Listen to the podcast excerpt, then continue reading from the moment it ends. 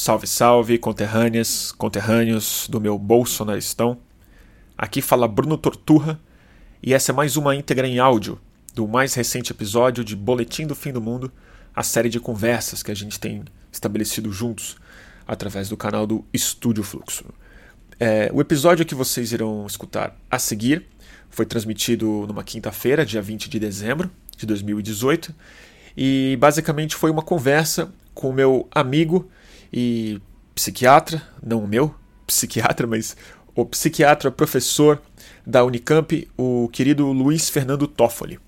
É, essa transmissão foi pensada meio, meio, que de última hora em função de um pedido que o próprio Toffoli fez, que era para que eu ajudasse na é, divulgação do formulário da pesquisa que ele está ajudando a coordenar aqui no Brasil, que é o Global Drug Survey, ou é, Levantamento Global de Drogas.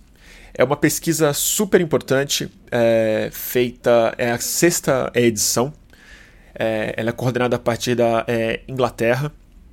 E é um levantamento com todas as pessoas que se interessarem por preencher o formulário, usuários ou não de substâncias ilícitas e ou ilícitas. E essa pesquisa ela é interessantíssima, é um formulário bastante amplo e não só no número de perguntas, mas no escopo delas.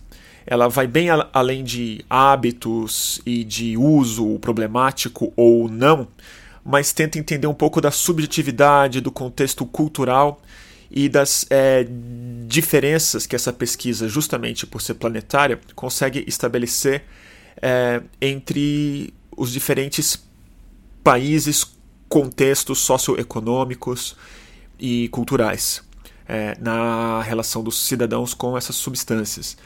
E no Brasil, a gente está com prazo muito curto, porque essa pesquisa acaba na, no 1 de janeiro. Então a gente tem aí pouco mais de uma semana para que o máximo de brasileiros e brasileiras preencham esse formulário e porque esse é um assunto que talvez muitos de vocês saibam, para mim é muito importante.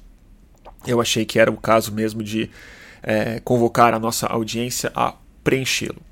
Mas a conversa vai bem além é, da mera convocatória. A gente fala um pouco sobre as diferenças e, novamente, o escopo que esse formulário é, pretende cobrir, é, mas também a gente fala sobre as drogas com um grande psiquiatra. Então teve muita dúvida das pessoas sobre drogas específicas, sobre psicodélicos, a gente falou sobre heroína, falou sobre maconha e esquizofrenia falou sobre microdose, falou sobre serotoninas, falou sobre o intestino, sobre a relação corpo-mente corpo e no final as nossas tradicionais dicas de leitura.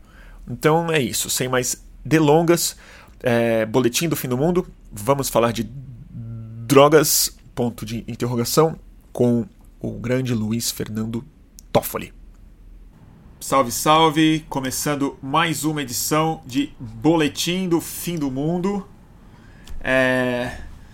Hoje é quinta-feira, né? E já estou no ar no Instagram. E quem está no YouTube, pedir um pouquinho de paciência, porque eu vou ter que me dirigir ao pessoal do Instagram novamente. Quem está aqui, gente, é, eu recomendo muito que vocês se encaminhem para o YouTube. É, youtube.com.br Fluxo, porque o Toffoli não vai conseguir entrar pelo Instagram. Por enquanto, eu vou fazer uma introdução para os dois canais. É... Ontem eu quase fiz uma transmissão. É... Eu estava fazendo o flyer dela quando estourou a crise do STF de ontem. Uh, Lula solto, não solta, como se a coisa mais importante fosse ele e não é, a decisão do STF, que impacta milhares de pessoas e gera uma crise institucional de outra ordem. E aí eu desisti de fazer porque estava um ruído danado, todo mundo ia querer falar sobre isso, eu não sabia conversar sobre isso, não estava bem informado o suficiente, e mais do que isso, virou uma cortina de fumaça, intencional ou não, para coisas que poderiam ser mais importantes. E aí hoje eu estava pensando em fazer uma transmissão sobre o STF, tinha um convidado especial para falar disso, só que eu também estava pouco informado, o assunto ainda muito delicado, não queria fazer uma transmissão muito precipitada. E aí é, eu já estou há dias conversando com meu amigo Luiz Fernando Toffoli, que é professor psiquiatra, professor da Unicamp. E é, o Toffoli é um dos coordenadores no Brasil de uma pesquisa importantíssima que acho que poucas pessoas no Brasil conhecem e que tem crescido e ganhou importância muito nos últimos anos. Uh, deixa eu saber se o YouTube está indo bem aqui. É, que é a Global, é, Global Drug Survey, que é o levantamento global de drogas, que é uma pesquisa, não é uma pesquisa é um com caráter muito científico, porque ela não é ela não tem os critérios de uma pesquisa com. Enfim, aí o Toffoli vai explicar isso bem, mas é um levantamento espontâneo de, de, de cidadãos do mundo inteiro falando sobre os seus hábitos no consumo de substâncias lícitas e é, ilícitas e as suas opiniões. Acho que, se não me engano, é a quinta ou sexta edição desse levantamento. E é, dessa vez ele está se tornando cada vez mais interessante, na minha é, opinião, porque ele não vai só nos hábitos de consumo, nos problemas e tal. Começa a entrar em questões muito subjetivas, entrando numa análise mais social e cultural. Então é, é um pouco sobre isso que a gente vai conversar. E é, também essa live é uma convocatória, porque é, a gente tem muito pouco tempo para os brasileiros responderem essa pesquisa, esse formulário. Então também uma convocatória a todo mundo que gosta das nossas transmissões a responder. E você não precisa nem usar drogas para responder. E é isso com isso que a gente vai conversar com o Toffoli, tá bom? Então eu vou chamá-lo aqui e de novo vou ter que prevenir é, quem está no Instagram que o caminho é ir para o YouTube hoje, pelo menos, tá bom? Tem gente aqui no Instagram falando que prefere o ângulo do Instagram. Muita gente prefere, né? O, o Instagram ele é, ele é mais íntimo, né? É muito doido porque tem muito mais gente que vê pelo, pelo YouTube, mas em geral eu viro minha atenção mais pro Instagram. Mas hoje a gente não vai conseguir trazer o Toffoli nos dois canais, infelizmente. E. Ah, a Clarice aí também, mas aí o Toffoli vai falar sobre isso. O Toffoli já tá no, no YouTube. Então vocês vão me dar um segundo que eu vou chamá-lo aqui no Skype. Tá bom? Um segundo só, gente. Com vocês, Toffoli. Fala com o pessoal, Oi, gente. Oi, gente, Fala. é só a voz, né? Vocês não vão ver minha imagem. Não, é eles estão vendo a sua imagem sim. É, é, bom, não tô. Eu, aqui no. No seu YouTube no não. YouTube não tá aparecendo, não. Agora vai aparecer. Vê se, vê se aparece. Bom, beleza. Estamos aqui. Confia. Confio. Beleza, vamos conversando então. Toffoli, básico. É, me explica do que se trata essa pesquisa e por que, que é importante as pessoas responderem ela.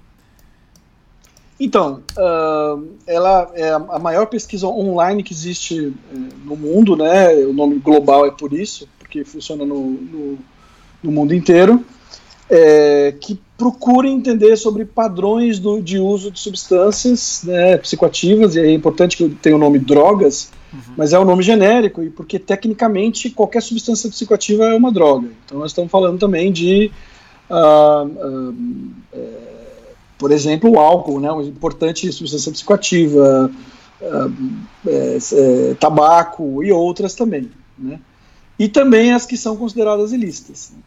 É, esse estudo já acontece há cinco anos, né? Ele é capitaneado por um professor é, britânico chamado, chamado Adam Winstock. E no Brasil, quem vem trabalhando nessa pesquisa nesses últimos anos é a professora Clarice Madruga, hum. da Unifesp. E esse ano eu estou inaugurando aí como colaborador do projeto no, no Brasil. Eu estou chegando agora.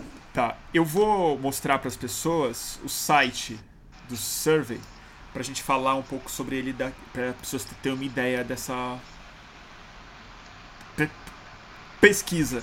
Mas ela é muito interessante, estava falando para o pessoal antes de começar, não sei se você escutou, porque ela não é uma pesquisa meramente de hábitos e técnica, né? Ela entra numa é, subjetividade né? sobre o uso de substâncias, sobre como as pessoas é, encaram o assunto, eu queria que você falasse um pouco sobre a evolução dessa pesquisa e, e da importância dela no, no fundo, assim. Bom, Por que, tem um que detalhe. você considera importante responder essa pesquisa esse ano especificamente?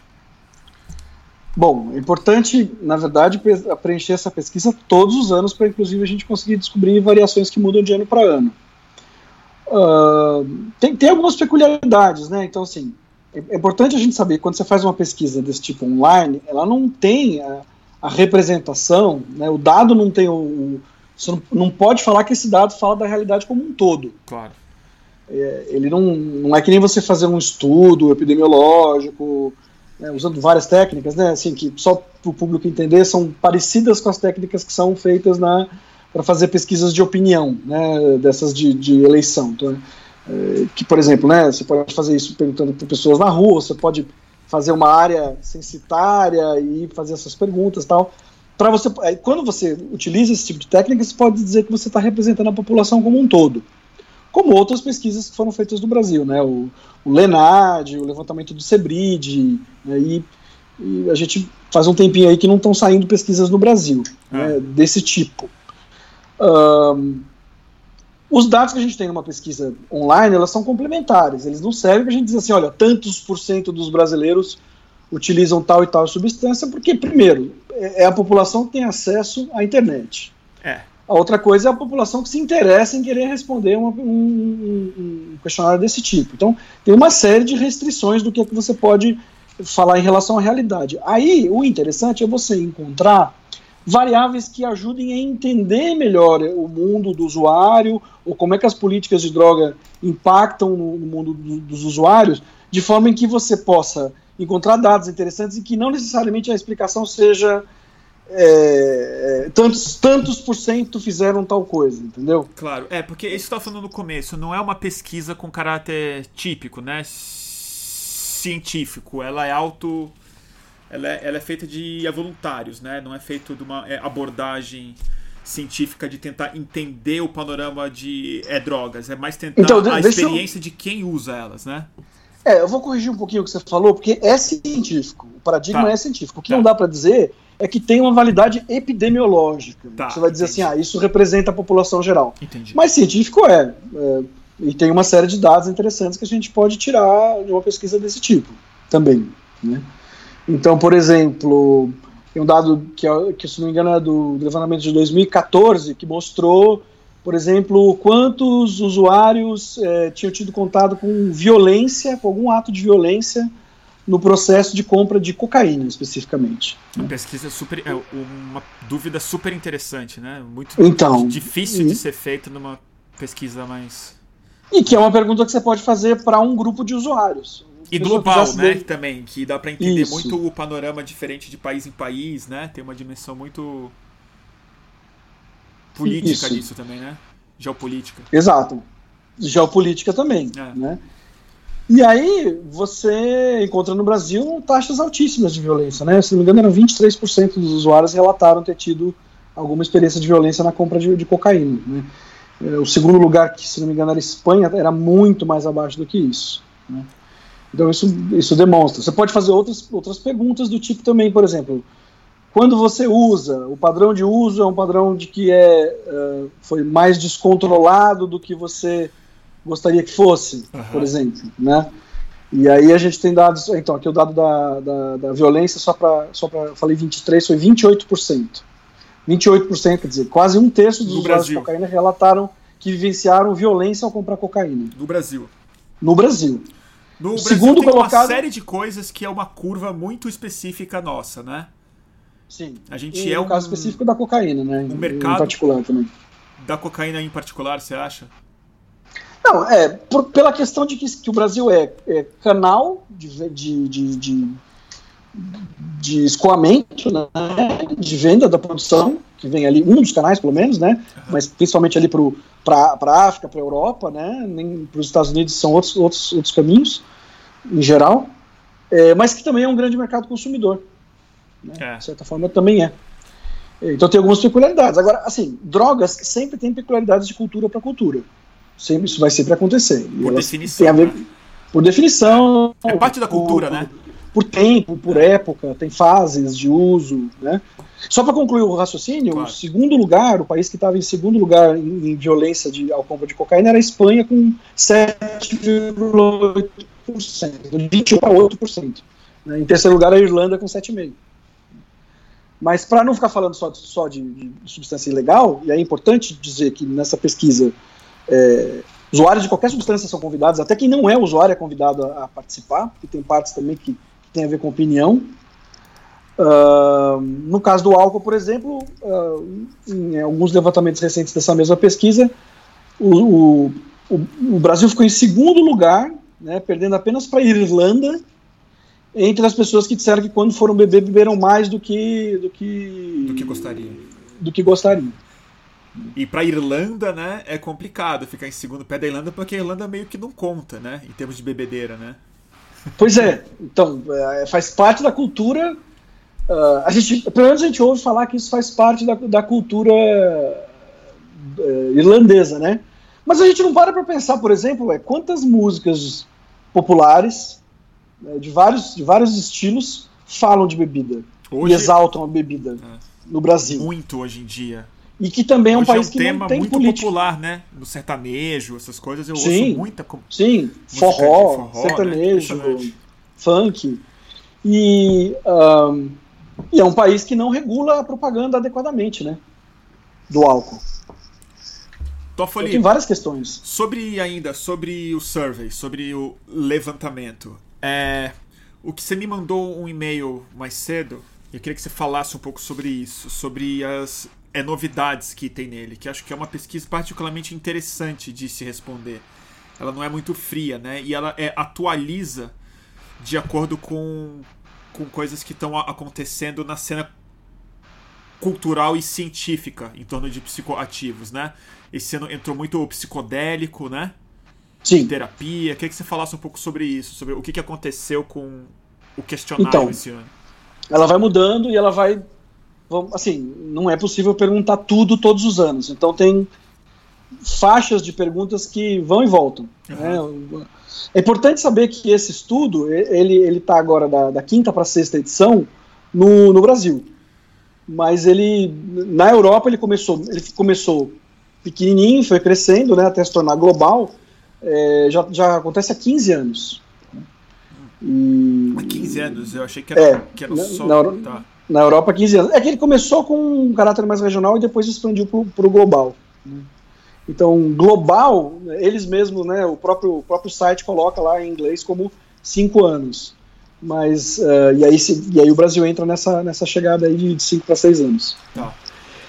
Uh, então, voltando aqui ao que você falou, né, o que você, o que você uh, pediu para eu falar um pouquinho sobre essas novidades e peculiaridades, né? Então, é, é, é, por exemplo, né, uma das, das, das só, só para vocês entenderem como é que isso funciona aqui de perguntas que vão e voltam, né? O, há, há, alguns anos atrás, foi em 2014, se fez uma pergunta sobre para algumas drogas do quanto que as pessoas achavam que o valor que elas estavam pagando pela droga era adequado ou não. E é importante entender que a pesquisa ela, em, ela não, não vai fazer distinção ela, ela não vai fazer uma posição condenatória e nem uh, assim, ela vai olhar o fenômeno do uso das drogas como um fenômeno que existe. Não é nem para ser, né? é, não é nem para ser elogiado e, e nem para ser reprovado. Né? Mas saber que esse é um fenômeno que existe, como é que a gente lida com ele e também isso está na própria manifestação da pesquisa, como fazer que a vida do usuário de drogas fique mais segura. segura. Isso é colocado claramente. É uma, uma das buscas também. Então né? tem um tá, fundo tá de na redução abertura, tá no de texto. danos, né? Então tem uma questão é, de redução de danos que pode ser é entendido da dessa premissa maneira. da pesquisa. Isso. Como fazer com que o uso fique mais seguro, portanto, Aham. reduzindo riscos e reduzindo danos. Né? Que para várias pessoas pode Aí é uma longa discussão, né? Tem pessoas que a, a melhor redução de danos para aquela pessoa é não usar nada, em nenhuma quantidade. Para outros contextos, não é possível isso acontecer, ou a pessoa não quer, ou a pessoa não faz um uso problemático, e aí são outras ah, maneiras da gente lidar. Né? Mas então, voltando à tua pergunta, tem, tem vários itens que estão assim, ah, que são itens de novidade, que são itens interessantes aqui né, na, na pesquisa desse ano. Então, um de- um deles é essa questão do valor, quanto custa, e esse ano vai ter mais drogas, onde vai se perguntar isso, né? É, vão ser 10 substâncias que, que, que usuários que fazem uso daquelas substâncias vão avaliar o, o, quanto que esse é o, é o, que eles chamam em inglês de value for money, né? O quanto vale o seu dinheiro.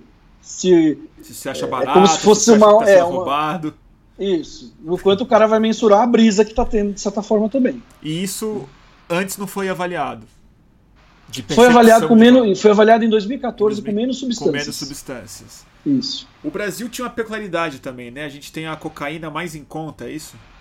Do é, mundo, aparentemente. É, isso, isso varia de, de ano para ano. Vai depender do número de participantes de, de, especificamente tem a questão da Colômbia, né? Mas a, a, o Brasil tem uma das cocaínas mais baratas do mundo. Entendi. É, Toffoli, tem governos, é, gente que faz política é, pública que usa essa pesquisa especificamente para implementar políticas públicas, Olha, redução eu, não, eu, eu não tenho conhecimento. É um pouco complexo porque, em geral, quando um governo quer tomar decisão, ele quer tomar decisão no dado populacional real, que não é o nosso caso. Né? A gente tem uma aproximação. Né? Eu não tenho conhecimento, né? não quer dizer que. Eu até peço aqui, se a Clarice quiser me ajudar aqui. Uh, no, no paralelo aqui e contar se ela sabe de algum país que usou o Global Drug Survey para tomar alguma decisão política, para ela me avisar. Mas, em geral, tem dois problemas. Primeiro, esse não é o tipo de dado que, em geral, é utilizado. E, em geral, política de, de, de, de drogas é, é, evidentemente, com, vamos, vamos dizer assim, quando você sai do campo da assistência, porque tem alguns países que no campo da assistência são muito baseados em evidências, mas a política de drogas em geral, do tipo, eu proíbo, eu libero, essa droga é mais perigosa, ela é menos perigosa. Em geral, essas tomadas de decisão não são muito baseadas em evidências. Tá. E para Bom, deixa, deixa eu fazer o seguinte: deixa eu mostrar para as pessoas o site, que eu acho que vai ser interessante. Porque eu lembro quando eu respondi a minha. A, foi, foi a última, foi quando? 2000 então, a, tem acontecido todos os anos. Ah, então ano, todos os anos. ano passado eu acho que eu vacilei, eu não respondi. Mas a última vez que eu respondi foi super divertida, na verdade. É, deixa eu mostrar para as pessoas o site. Eu vou botar aqui na caixa de comentários do, do, do YouTube. Tá. O, o, link de novo. Eu acho que eu pus já também, mas bota aí, não tem problema algum você colocar. Beleza. Eu vou colocar o site e a gente continua conversando. Tá aqui o site. Vocês entram, Global, Global drugsurvey.com. Aqui é Launch Survey. Uh, e aqui o importante é você selecionar o Brasil, que é diferente de. Né, de Portugal. É porque, é porque, aparece português, mas ali é o tá. português de Portugal. E eu vou começando a responder. Eu não acho que é interessante eu responder tudo na frente do público, porque pode ser invasão de privacidade muito voluntária, mas invasão de privacidade. Mas pode influenciar também a pergunta, de, a resposta de alguém. Você tem que ter pelo menos, é, tá aqui, pelo menos 16 anos. Uh, é, deixa eu ver se eu fiz direitinho aqui. 16 anos, próximo. E. É, Toffoli, qual é o. Oi. Tem muita gente que pode ficar preocupado em termos de pri privacidade, de estar tá confessando crime, alguma coisa. É completamente é, anônimo? É completamente anônimo. Tá. A pessoa pode ficar absoluto. Foi importante você ter falado isso. Eu devia ter mencionado antes, mas é completamente anônimo, totalmente seguro, não há risco nenhum. Inclusive a pessoa não se identifica, né? Então a gente até pede que as pessoas preencham uma única vez. Né? Tomar, ter, essa, ter esse cuidado de preencher uma única vez. Uma única por vez. ano, né? Ah. Por ano. Você pode preencher uma vez por ano. Tá. Aqui, acho que não está pegando no, no site toda a extensão, que é uma pena. Deixa eu ver se eu subo aqui e vai ajudar. Oh, a Clarice está respondendo uma coisa aqui no, no, no, YouTube que foi tomada em, especificamente na Europa e que foi incluído no relatório do, do, do, do escritório de monitoramento de drogas da europeu, né, uh, os dados de emergência, de quantos usuários precisaram procurar a emergência. Isso foi, isso foi utilizado em, como tomada de política na Europa, especificamente. Entendi. E tem uma outra coisa que é importante colocar antes da gente. Antes de eu seguir na minha resposta do meu, do meu survey aqui, que a gente está com certa pressa, né, Toffoli? Isso, vai ficar aberto só até a virada do ano. Até a virada do ano. Então a gente tem aí pouco mais de uma semana para preencher tudo isso.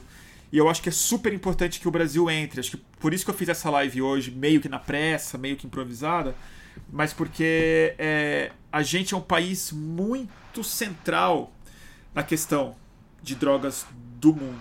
Tanto na questão do é proibicionismo, mas também no tamanho da, da é, escala que o Brasil representa, na pouca ciência que a gente tem ainda sobre isso, e temos aqui uma das poucas pessoas que fazem um trabalho incrível. Então acho muito importante que a gente tenha o máximo de pessoas do Brasil fazendo parte desse banco de dados riquíssimos para é, riquíssimo para entender o perfil e as diferenças de quem usa substâncias, como usa substâncias, quanto é que gasta, o que pensa disso. E importante falar que também não precisa usar drogas, né? Queria que você não. falasse um pouco sobre isso também, Toffoli. É, não precisa ter aquela ideia de que é o usuário de drogas. Qualquer um que, que tem opinião, queira responder alguma coisa sobre o tema, está convidado é a responder. Tá convidado a responder. É, e assim, é muito difícil alguém que não tenha experimentado pelo menos álcool, né? Com algumas exceções. Existem, né, até uma certa considerável parcela da população brasileira que não. Sim. Mas lembrar que toda substância psicoativa é, é assim classificada, né? Hum. Até tô aqui pensando né, que você falou assim, esse assunto é importante, eu ia falar do Supremo, você ia falar do Toffoli, né? Mas do outro, né? acabou vindo um Toffoli aqui pro teu, acabou vindo um Toffoli pra tua, pra tua live aí, com F só, não com dois. Você, você sofre muito com esse sobrenome seu, caro Toffoli? Ah, mais recentemente, cara. Agora tá meio, tá, tem ficado meio punk, viu? Ultimamente não tava fácil, não. Que dia ontem, né? Ah, Eu vi você chiando né? no Facebook sobre o seu sobrenome. É, pô, desgraça. Eu antes era desconhecido, agora eu sou famigerado, né? Eu conheci um. É Lewandowski já dá uma dó de Lewandowski, porque o Toffoli é mais. É um pouco mais laico, vai, um pouco mais assim, tem mais. Eu não estou conseguindo compartilhar mais a minha tela do Survey. Esse software que eu uso às vezes dá uns paus e aí não estou conseguindo compartilhar com vocês. Mas aqui tem tudo isso, gente: peso, altura e tal. Estilo musical favorito. É, se eu sou vegetariano ou não. É, e Toffoli, o que, que vocês vão fazer com esses dados aqui? Qualquer pessoa tem é, acesso a ele no final, quem responde tem acesso a isso, é aberto, e como isso é usado na ciência, na verdade, que talvez seja algo interessante é, discutir. Os, os, dados ficam, assim, as devolutivas elas podem ser apresentadas, por exemplo, acompanhando a página né, do, do, Facebook, é, que é a página que a gente tem para divulgar os dados do Brasil, né, que chama é, é facebook.com levantamento global drogas, uhum. levantamento global drogas, é, são apresentados também é, resultados que saem na imprensa falando do Brasil, né? Então já tem como é, eu, eu tô aqui, eu tô no projeto há menos tempo, né? Mais ah. uma vez, isso, talvez fosse melhor ter falado com a Clarice sobre isso. Mas já sei porque eu conheço o projeto, né? De, muito antes de fazer parte dele, que vira e mexe algum artigo sai na imprensa apresentando resultados, né? É, que foram levantados. E a ideia é gerar produção científica também sobre isso, né? É, a gente entender melhor como é que esse fenômeno se coloca. Eu acabei não terminando de responder as novidades desse ano. Não sei se você quer que eu, que eu aprofunde pau, isso. por favor. Então, eu vou tentar falar rapidinho, né? É, o que, que a gente tem esse ano? A gente tem, bom, a parte de psicodélicos, e essa é uma parte de opinião, inclusive. O quanto as pessoas acham, e qualquer um pode responder, não precisa ter tido experiência com nenhuma droga. O quanto as pessoas acham que uh, as substâncias psicodélicas, né, a psilocibina, a ayahuasca, LSD, uh, enfim, tem outras também, mas as, as mais ketamina também, o quanto que elas podem ter um uso terapêutico, né? Então essa, essa parte de opinião ela é investigada aí também. A outra Isso coisa é a opinião é que, tá que as pessoas precisam dar. Se, é, se elas é. acham que pode ter terapêutico. Isso. Interessante, né? Porque isso não é algo a ter opinião, né? Isso, te, isso é ou não algo já comprovado, né? Mas é, é interessante já... que isso está sendo perguntado, é, porque, né? assim, é interessante saber o que as pessoas pensam sobre é, isso, né? Porque é. se você vê, por exemplo, maconha medicinal, né? E, e, e uso, a regulamentação da maconha para uso terapêutico e a regulação da maconha para uso social a percepção nos países e no Brasil costuma ser muito diferente, né, com aceitabilidade muito maior para o uso terapêutico. Uhum. Então, o que, que as pessoas pensam do, do LSD para tratar alguma coisa? Né? Lembrando que ainda não está, assim, a gente não tem uma comprovação absoluta com os termos da ciência contemporânea. a gente tem dicas que apontam na direção que essas substâncias possam ser uh, terapêuticas. Né? Tá, as que estão mais bem desenvolvidas é o MDMA e a psilocibina. E maconha, uh, né? É, a maconha, ela, aí, nós, ela não está entrando como, oficialmente como psicodélico. Ah, não, ela não, tá ah, não, separada. não, sim. Ah, não, tô falando sobre as drogas substâncias proscritas. Mas é. os psicodélicos especificamente, o que a gente já sabe mais dos benefícios MDMA e o cogumelo mágico, né? Isso, isso se você usar uma definição mais ampla, né? Porque aí você inclui MDMA também como psicodélico, ketamina também. Ketamina também? É, ketamina para quê? Pra depressão, Tem né? evidência de que pode tirar a pessoa rapidamente de um quadro depressivo. Rapidamente? É, rapidamente. Que é um pouco que apareceu no estudo que a gente fez com a ayahuasca também, né? Mas aí só, é um estudo só, ketamina tem vários. Ketamina tem vários. É, a outra coisa é microdosagem de psicodélico, que é uma coisa que está em, em, voga, em moda, né? Na moda, né? Microdose. É, é. E já começaram a sair os primeiros artigos. Saiu um artigo agora recente de microdosagem de LSD. Saiu também um artigo, fora, fora os surveys, né? Tem uns estudos de survey, de, de, de pesquisa online, né? Ah. De opinião e tal, as próprias pessoas relatando suas experiências, que tem um valor a menor, Beckley né? fez, né? Sim, é, outro, outros grupos também. Beckley Foundation fez uma grande. E, e aí saiu já uns dados aí de, de, de psilocibina, microdosagem de psilocibina e microdosagem de LSD. A, mostrando que parece ter um, algum efeito sim.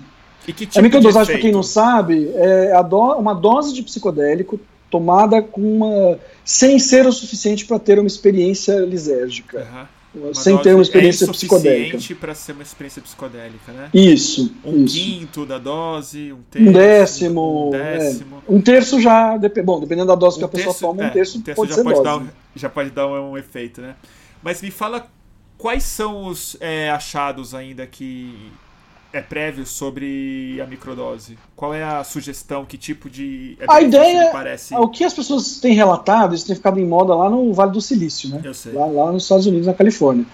Então a, a, impressão é de que aumenta uma certa. a criatividade, a disponibilidade, uma certa energia para trabalhar, e, e até uma coisa peculiar, né? Porque os psicodélicos sempre foram vistos como substâncias, é, vamos dizer assim, que rompem com o sistema. É. No caso, é para dar é mais eficiência. Sistema, né? É para entrar e ter mais eficiência dentro do sistema. É, sei. Um, e também uma maior empatia, uma maior sensibilidade para com as pessoas e que em algumas profissões seria muito interessante ter isso também. Então, Sociabilidade, basicamente. É, isso. E é, capacidade de um se pouco. colocar no lugar do outro. Eu já fiz um pouco de experiência com microdose na minha vida rotineira, assim. É... E aí? Eu não sei dizer. Eu acho assim, eu acho que tem algo que é real, que é que eu sinto uma diferença, evidentemente, mas aí tem duas coisas. Uma é uma sugestão muito forte, porque você sabe que você usou, né? Então você já, você já, você já quer ficar mais focado ou mais criativo. E acho que eu também já usei muita dose alta então é como se eu ficasse esperando alguma coisa mais interessante acontecer. então, assim, uhum. E talvez o efeito mais interessante ele aconteça se você usa regularmente e não episodicamente uma microdose. Que é o que eu ouvi algumas pessoas me falando. Assim. Se usar regularmente uma microdose, você sente um efeito. E eu usei algumas vezes, é, e foi o que eu mais senti efeito, não foi para foco, trabalho, mas foi antidepressivo rápido, assim. Eu, eu tava muito angustiado, tava muito triste, muito negativo. E aí isso me, me deu uma leve clareada, assim, sem ser uma dose psicodélica. Entendi. Entendi. Acho que é assim, muito pessoal, isso é uma coisa que eu vou responder na minha pesquisa. É, é coisa que você vai responder na sua pesquisa, é. exatamente. Acho que tem vários pontos importantes da gente levar em consideração quando a gente fala dessa, quando analisa a tua experiência. Primeiro, é, é muito complicado realmente diferenciar o que é placebo e o que não é. é.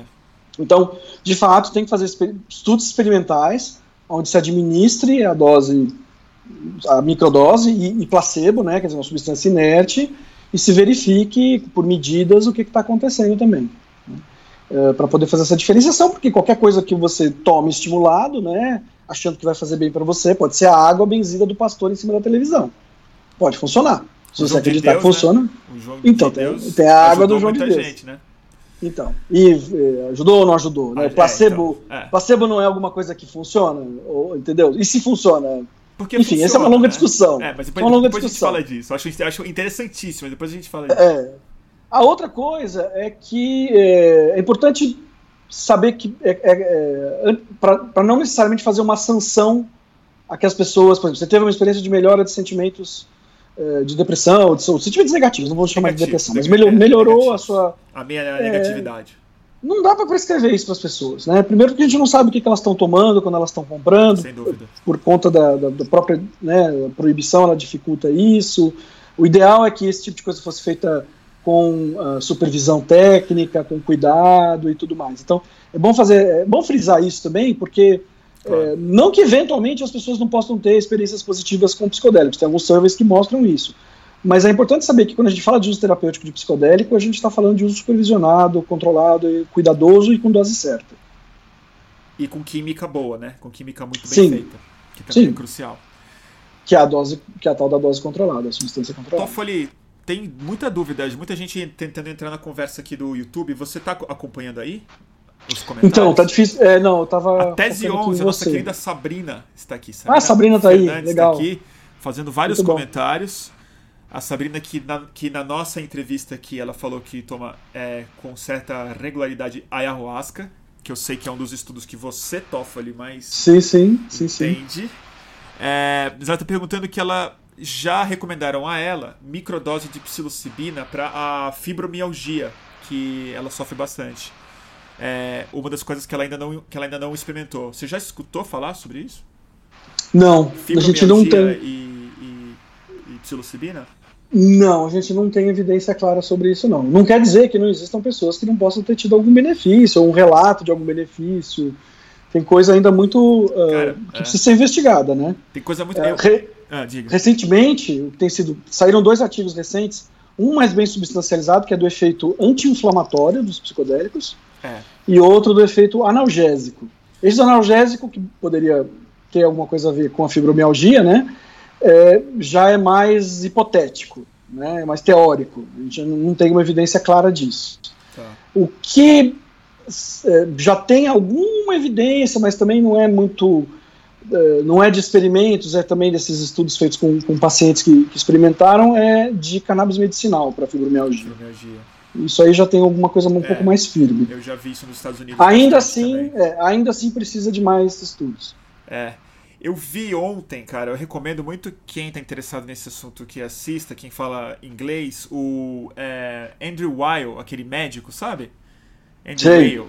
Ele foi Sim. no Joe Rogan no podcast e ele falou do caso da experiência que ele teve com psicodélicos e ele é um médico e tal, falando claramente que ele se curou de duas é, é, alergias. É, eu, eu já vi ele falando sobre isso ao vivo, inclusive. É, ele falou sobre alergias, eu fiquei muito impactado. É, ele, é. ele conta uma, uma, alergia de gato que ele tinha, de né? gato e uma que era mais grave, que ele fala que é a mais bizarra, que é que ele menos entende, que é de sol que ele tinha muita insolação, ele tinha uma pele muito sensível ao sol e que numa trip de LSD ele resolveu encarar e que nunca mais teve. Ele se bronzeia, ele pega sol há décadas após isso e na teoria dele, que é talvez um paradigma muito complicado da ciência hoje em dia de aceitar ou, ou, ou investigar de maneira fria, é que a mente e o corpo têm uma conexão muito mais é, presente do que é, a nosso atual paradigma é, alopático admite, né? Que existe uma certa ordem que o cérebro manda para o corpo se se curar ou se refazer de certas coisas e que os psicodélicos pod poderiam acessar esse tipo de espaço. Essa então, dele. Então, é, na verdade, isso aí, essa, essa ideia dessa conexão, ela, hoje em dia ela já está bem até estabelecida, na verdade, em várias, até em vários transtornos mentais. A gente sabe que a pessoa com depressão tem, assim, usando palavra, palavras populares, o sistema imunológico e, e, e a, própria, a, a própria inflamação está meio zoada. A pessoa tem mais inflamação quando está deprimida. Sim, então, se sabe. chama de neuropsicoimunologia. Não, isso a gente sabe e isso, aí, isso é bem aceito. Mas a que sim. nível isso, isso chega, né? De você curar uma, é, uma sensibilidade ao sol com uma trip psicodélica, onde você é. resolve é. ter isso, é bem. Isso já é a gente sempre nível, né? A gente tem que sempre tomar um pouco de cuidado com esses relatos pessoais, claro. porque é isso, né? Ele Muita gente foi isso. curada pelo. É, ele mesmo falou. Quantas pessoas não foram curadas de novo pelo João de Deus? O que é cura, o que não é cura, etc, etc. É. Uh, acho que também a gente precisa ah, ampliar o olhar da cura biomédica por um olhar mais antropológico também. Essa é uma, uma outra discussão. Mas aí pensando nesse ponto de vista mais biológico, né, mais, mais uh, aí a gente tem estudos com ratinho, né? Então os caras fizeram estudo, deram um alérgeno lá, uma substância que dá alergia para o ratinho, trataram o ratinho com placebo e trataram outros ratinhos com, com DOM, né, DOM. DOM, Então- nossa, que é muito forte isso daí, gente. Então, é muito, tem muito estudo com rato com DOM, particularmente eles usam muito. Ah, é? Ratos precisam de doses muito altas, né? É porque de- as pessoas também não com topam humanos. tomar essa substância. Eu, eu usei uma vez o DOM. Então. Você não quer usar. É, pois é, os ratinhos não tiveram muita alternativa, porque deram para eles. É E o que aconteceu? Os que receberam, os que tomaram DOM, lembrando que eles são os, os roedores mais resistentes também, eles, eles aguentam doses maiores comparadas com os humanos, especialmente rato. É, e aí eles tiveram, não, não tiveram o espessamento do, do, do brônquio, né, que é um modelo de asma. Então, para esses ratos, funcionou de uma certa forma como um antialérgico mesmo, como um, Como um tratamento. O É. DOM. É. É que a E parece ter um é efeito que é. Não é só cerebral, parece que é efeito periférico mesmo, da própria substância. Olha que interessante. É. Mas, Mas ela isso ainda usada não é micro- completamente mas, esclarecido. mas ela é usada numa dose muito baixa também, né? Ela é de uma miligrama, coisas assim. né? Então, eu não saberia te dizer, não, É, não eu, sei. eu, eu usei DOM uma vez. E, e, e, assim, foi uma das experiências mais difíceis da minha vida. Não passa nunca. São 36 Demora muito tempo, é horas. isso? Mais É, de 30 realmente. horas.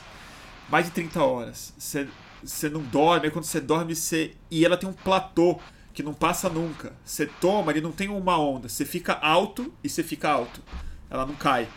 É tipo, é Você vê, difícil, essa seria cara. uma substância que a gente não escolheria para tratar humanos, por exemplo.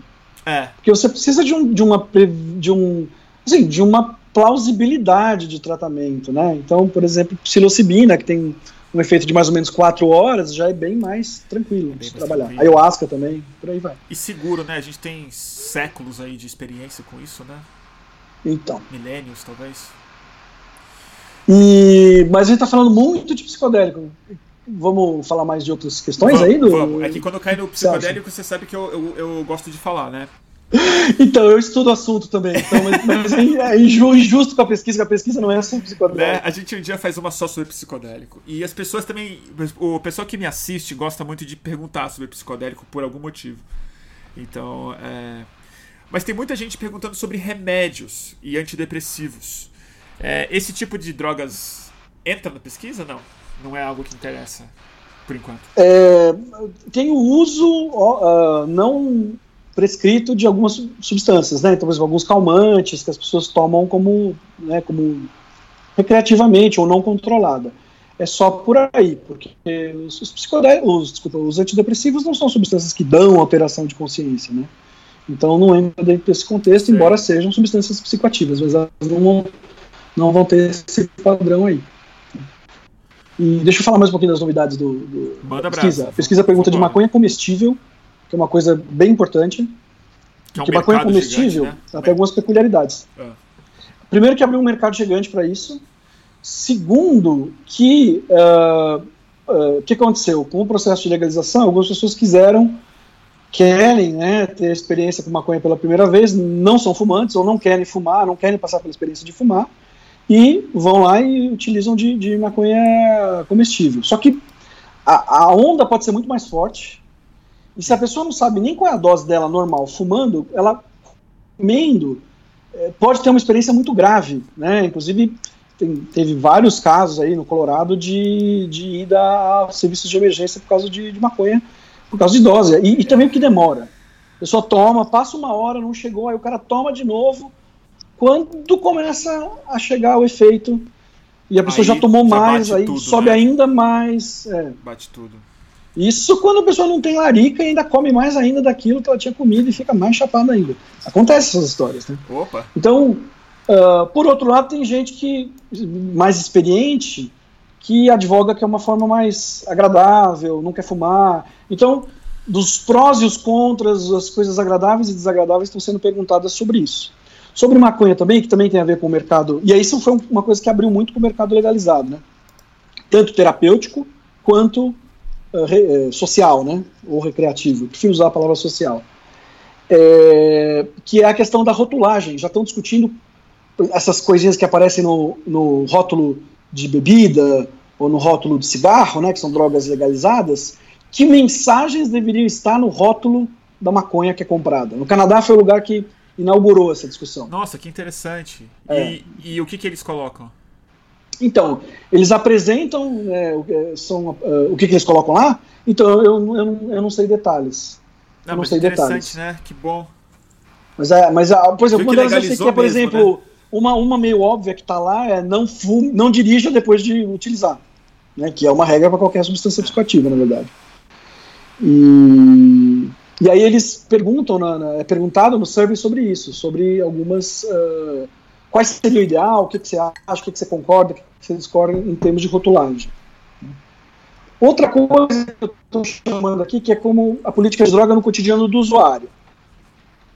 Nesse aí, três coisas assim que são muito interessantes. Uma é uma pergunta de como é que a polícia. Toffoli. E acho que caiu aqui, né, gente? Também. Toffoli. É... Voltou. Alô, alô, alô? Voltou. Câmbio? Voltou. Voltei. Deixa eu. Deixa Pode eu, deixa eu. Você tá falando sobre a polícia. Um pouquinho. É, eu acho que não tem nada a ver com isso, não. Toffoli, está aí? Tô aqui, tô aqui. Você tá me ouvindo? Você liga o vídeo? É que eu, é que eu saí para ver se eu mudava aqui o meu Ah, Wi-Fi, tá. mas voltei. Você estava falando sobre a polícia especificamente. A polícia, Eu não tava é, paranoico, então. não. Eu tava só retomando o assunto. Então, como é que é a relação dos usuários de drogas com a polícia? Que é muito variável de país para país. Isso deve Não ser das tem coisas mais diferentes, né? De... Num determinado país, o o policial pode chegar e dizer para você, por favor, apague esse baseado. E no outro ele vai te levar para cadeia. E outro vai depender da cor da tua pele. Né? Como o nosso, por exemplo. né? E por aí vai. O outro é o grau de. Outra pergunta, outra sessão interessante, não é uma pergunta, sessão, é sobre o grau de confiança na pessoa que fornece drogas para o usuário.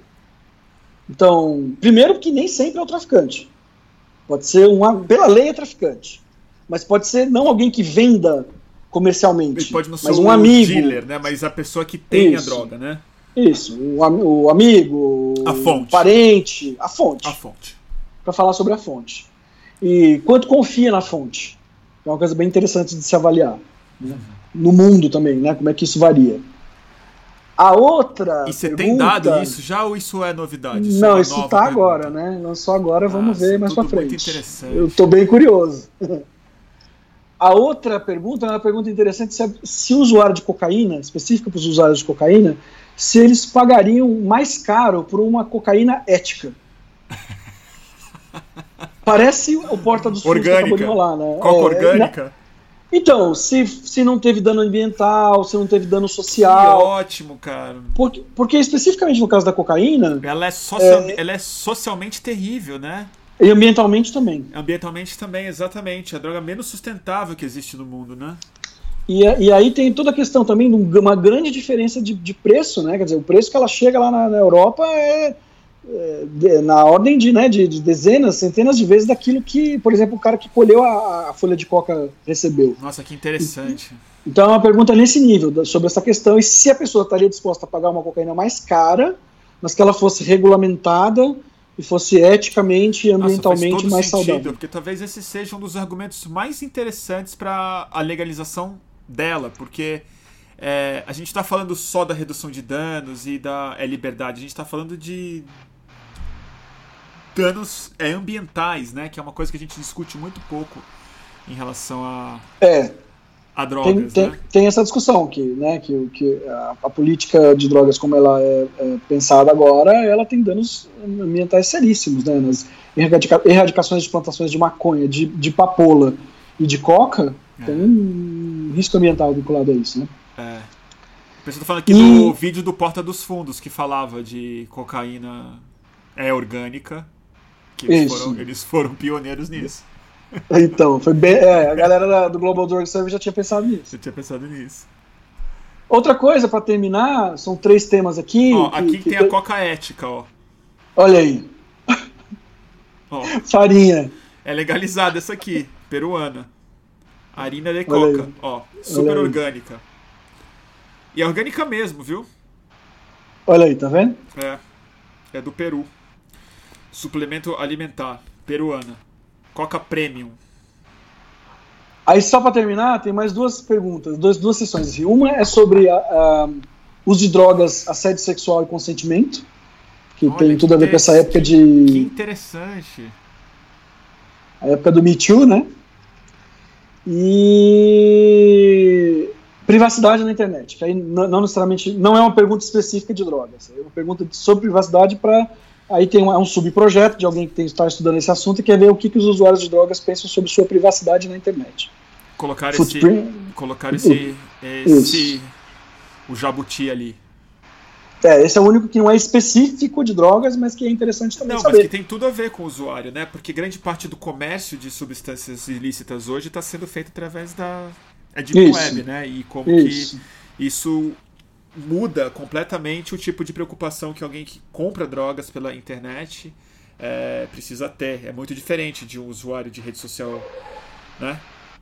É. Convencional. E, e assim, o, o, o, criador da pesquisa, né, o Adam Winstock, é um cara muito criativo, né?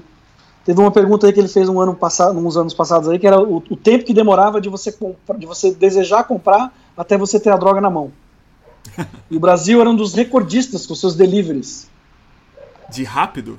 De rapidez. Se não me engano, foi o primeiro lugar. Se não, foi um dos primeiros lugares. Caramba. Eu não achei que ia ser tão rápido no Brasil. É, tudo depende, é depende do dinheiro, da, né? Depende da substância também. É. Eu, para conseguir achar ácido, foi uns dois anos. É, não, aí normalmente são aquelas que têm volume é. de. Uh, volume de mercado, é, né? É, não, com certeza. É, porque aqui tem um mercado gigante, né? E tem as. Tem o crime muito bem instalado para isso, né? Interessante. Deixa eu ver as dúvidas aqui. Se tem mais alguma coisa, Toffoli, super importante que você acha que a pesquisa precisa ser comunicada? Ah, eu acho que a questão é, é o que eu peço aí para a galera que, né, que te segue, te, te assiste, é que multipliquem, avisem para os amigos, para as pessoas, inclusive para as pessoas que, é, enfim, não concordam, ou que concordam com a atual política de drogas, tanto faz, que seja o maior número de pessoas possível preenchendo, e infelizmente ter que pedir para fazer isso rapidamente. Oh, acho que as pessoas que estão vendo aqui já estão respondendo. Legal. E várias acabaram já. Ah... Olha aí que maravilha. A, a ciência acontecendo em frente aos nossos olhos. A Clarice está aqui fazendo muitos comentários e esclarecendo coisas sobre a pesquisa. É... Ah, que bom, Clarice, que você está fazendo isso, porque eu não estou conseguindo acompanhar aqui o, o é. o, o, texto aqui do, do, do, YouTube. Mas queria dar um alô aqui pro Martin, ou pro Martin, eu nunca soube como é que pronuncia, a gente é conhecido de, de internet, ele fez uma pergunta aqui sobre microbioma é. E psicodélico. E qual é, é esse é um pergunta? É, é assim, ó, Luiz, uhum.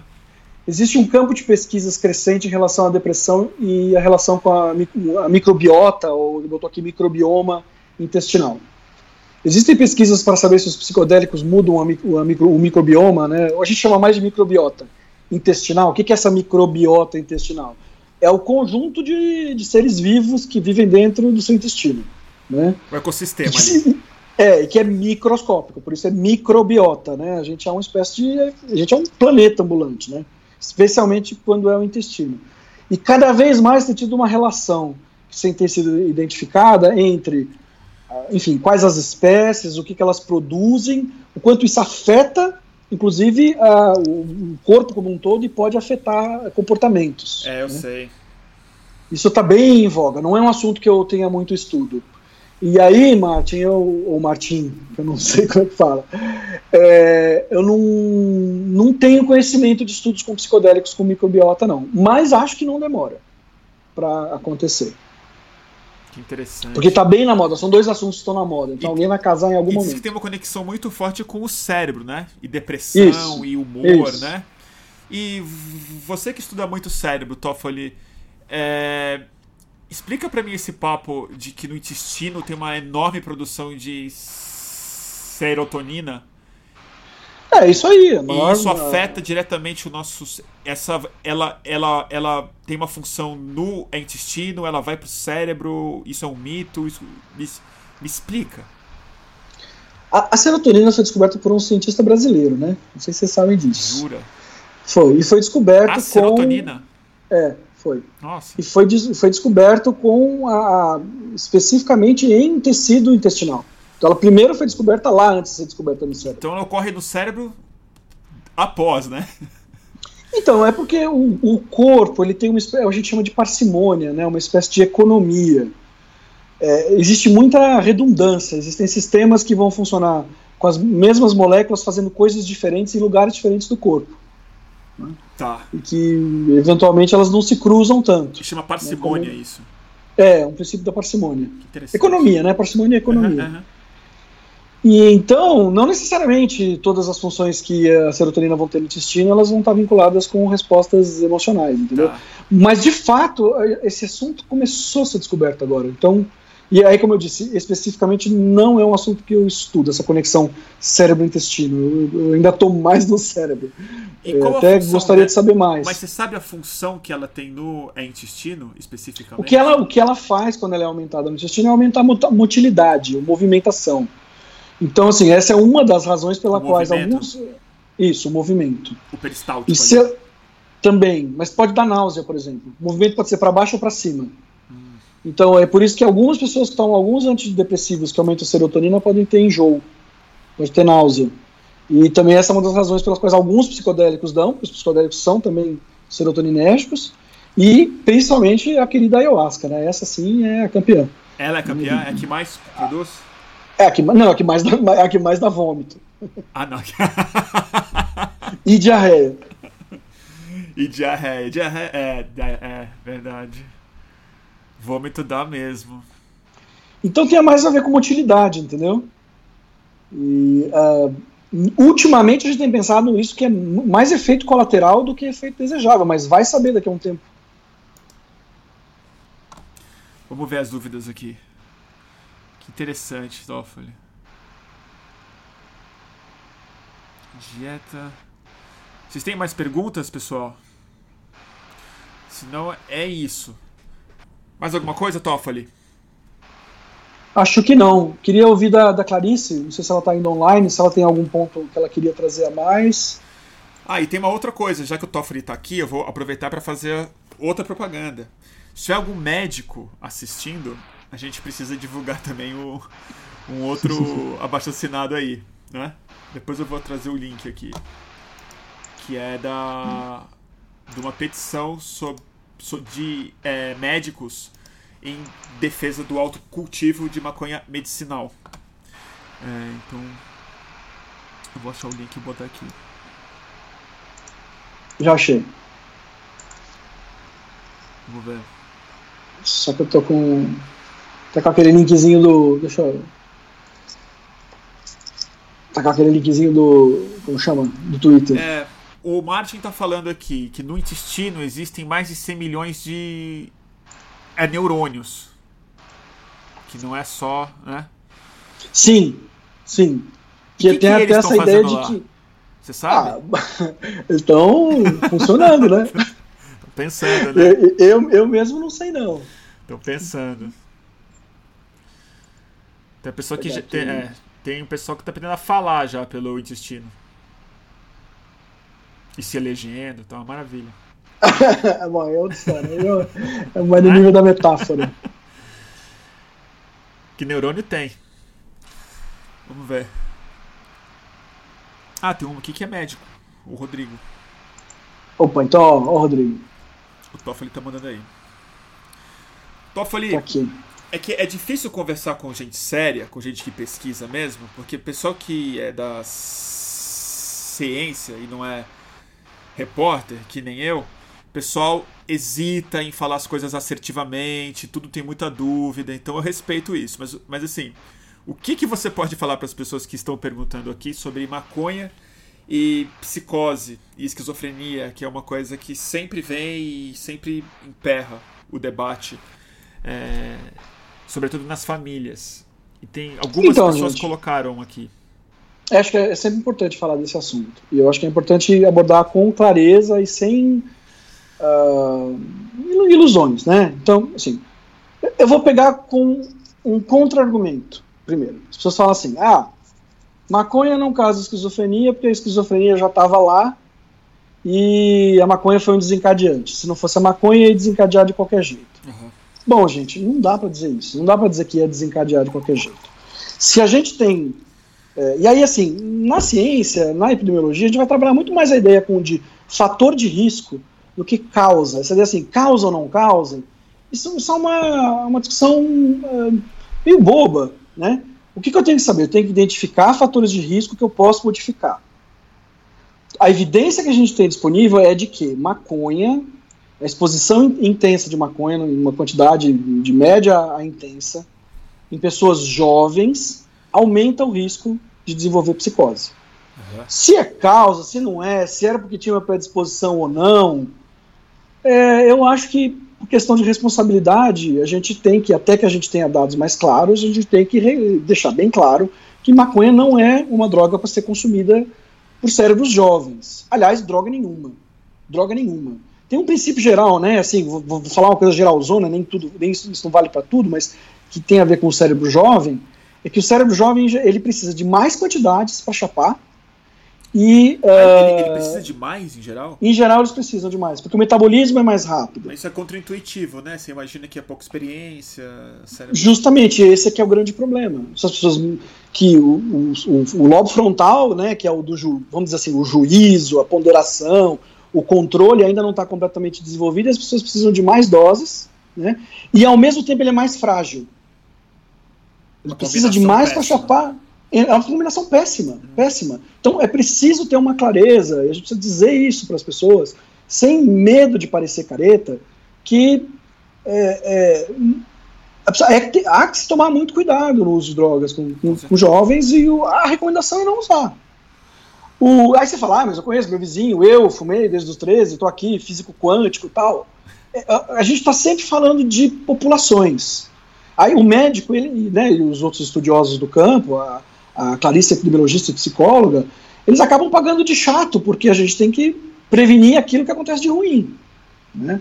Então, cada vez mais, inclusive, eh, os estudos têm demonstrado que a maconha é mais segura quanto mais velho você é.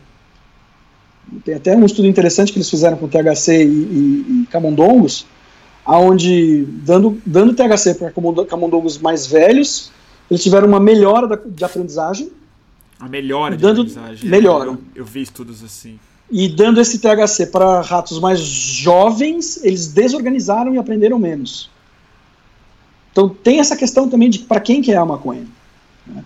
Aí tem outras coisas, né? Quer dizer, a, a, a proporção de, de, de canabidiol para a proporção de tetraidrocannabinol, né? A proporção de CBD THC, que a gente não tem como saber num ambiente que não é regulamentado. A questão do controle de teores, né? e tudo mais. E a questão também de que tem pessoas muito predisponentes que, mesmo mais velhas, podem ter um surto psicótico consumindo maconha também. E muitas outras formas de também de você ser submetido a é, risco, né? Muitos Sim, outros fatores de risco não, que claro, podem desencadear essa, essa, essa possível esquizofrenia. Sim, por exemplo, ser preso. É, eu tive um amigo que. Nossa, você falou o exemplo que estava na minha. Tava aqui para falar. Teve um amigo meu que teve um, teve um episódio, um surto esquizoide, foi super difícil, teve que se medicar, foi um bom tempo bastante complicada a é, vida dele, quando ele apanhou da polícia fumando maconha. Ele já fumava é, algum tempo, e aí ele fumou maconha, a polícia viu e espancou. E aí ele desenvolveu um surto psicótico. E todos os médicos culparam a maconha. E certamente foi a combinação de fatores, né? Mas a experiência foi é, atribuída à maconha especificamente. Ele ficou uns bons anos, assim, sem poder falar quase do é, assunto ou é, experimentar. E, mas exatamente isso, assim. Muitas outras coisas, né? Podem desencadear. Outras coisas podem desencadear. Assunto, é. Outra coisa também que é importante saber é que tem alguns estudos eh, sugerindo o contrário, né? que. Aí quando a gente fala o contrário, a gente pode estar falando de um subgrupo. Existe um outro subgrupo também. Então, é possível que exista um subgrupo de pessoas que já estão com pré-sintomas de esquizofrenia uhum. e procuram maconha como uma forma de, entre aspas, tratamento. De Só que medicar, é um... né? E é o pior que, remédio possível. E, né? em geral piora. É. Né? Para a maior parte das pessoas vai, ser um efeito, vai ter um efeito negativo. É. Então é, é, bem complexo isso aí. É bem complexo. Eu não gosto de, de respostas simplistas. É, não, e a discussão, se proíbe ou se não proíbe, ela não tem nada a ver com esquizofrenia ou não. Assim, diretamente. Entendeu? A, a, a grande questão é, é, quem é exposto, como nós vamos controlar a exposição? Se, vai, se a melhor. Algumas pessoas acham que a melhor forma de controlar a exposição aos jovens à maconha é proibindo, tornando ilegal. Outras pessoas acham que a melhor forma de você controlar é você legalizar e regulamentar. Então existem posições diferentes em relação a isso. Agora, um ponto que eu acho que a gente não pode discutir é que é isso. Jovem deve evitar. Eu, eu, vocês me desculpem quem estiver me, me ouvindo aí e, e, acha que isso é uma coisa. Careta. Chata, né? Mas enfim. É, eu é também isso. acho. Eu também acho. Eu também acho. É...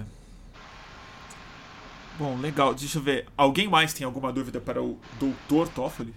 Ah, olha, estão perguntando aqui sobre, o abaixo assinado. Ele é um abaixo assinado só para médicos. É. Aliás, acabou de responder uma aqui, a Juliana Montenegro.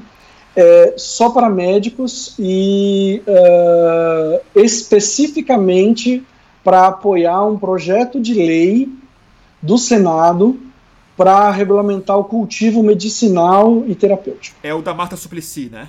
É, é que era, né? Porque agora ela acabou de sair.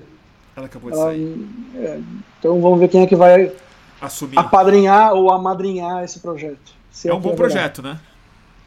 Eu acho um projeto muito interessante porque ele traz muitas possibilidades, uh, amplia as possibilidades, né? Apesar da oposição do Conselho Federal de Medicina e da Associação Brasileira de Psiquiatria.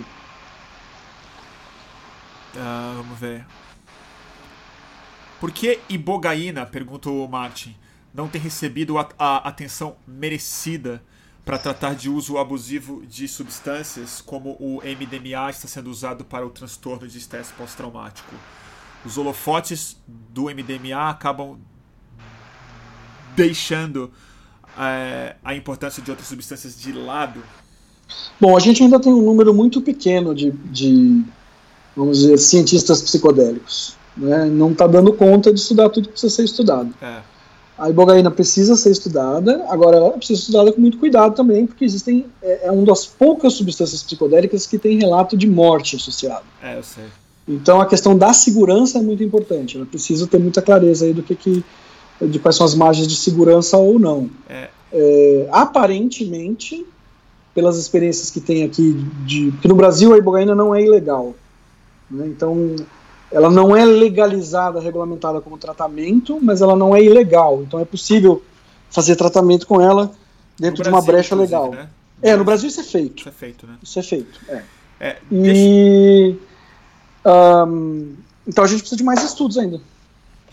É, só fazendo um comentário sobre o MDMA ter tanta é, importância nos Estados Unidos, eu tive uma conversa há dois, três anos atrás com o Rick Doblin, do MAPS, que é o cara que está muito à frente disso, né? O principal cara que pôs esses estudos na é praça nos Estados Unidos.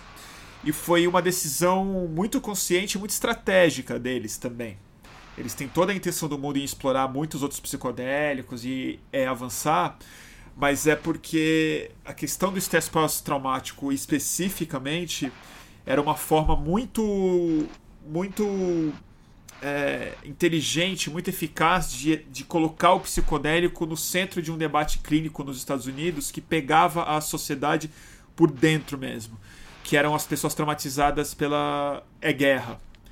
Então, o apoio que ele conseguiu do, dos próprios é, militares, aceitação dentro do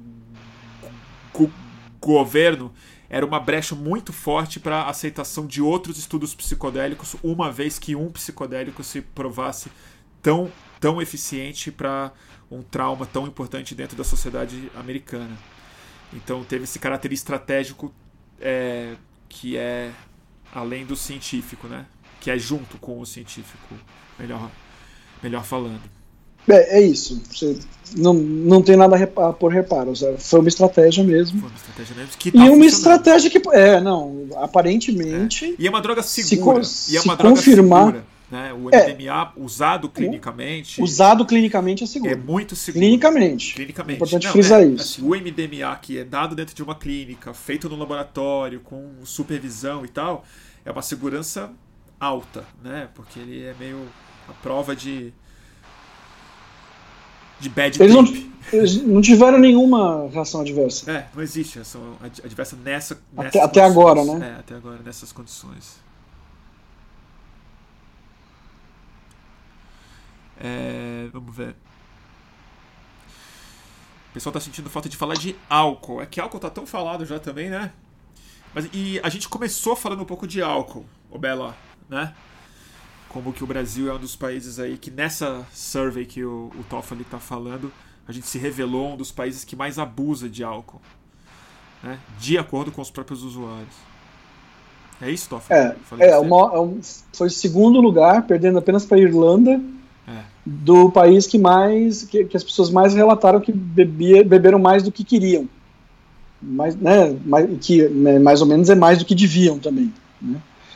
Uh, a gente tem um padrão de, de, que a gente chama de binge drinking né, no Brasil que é muito comum, que assim, claro que existe o indivíduo que é dependente, que tem uso problemático cotidiano, que é o que é mais evidente, mas as pessoas esquecem que os padrões de uso exagerado de final de semana, que as pessoas acham que é só um divertimento, é, tem um risco associado a isso. Altíssimo, né? Ainda mais então. quando, é, como você falou, o binge, né?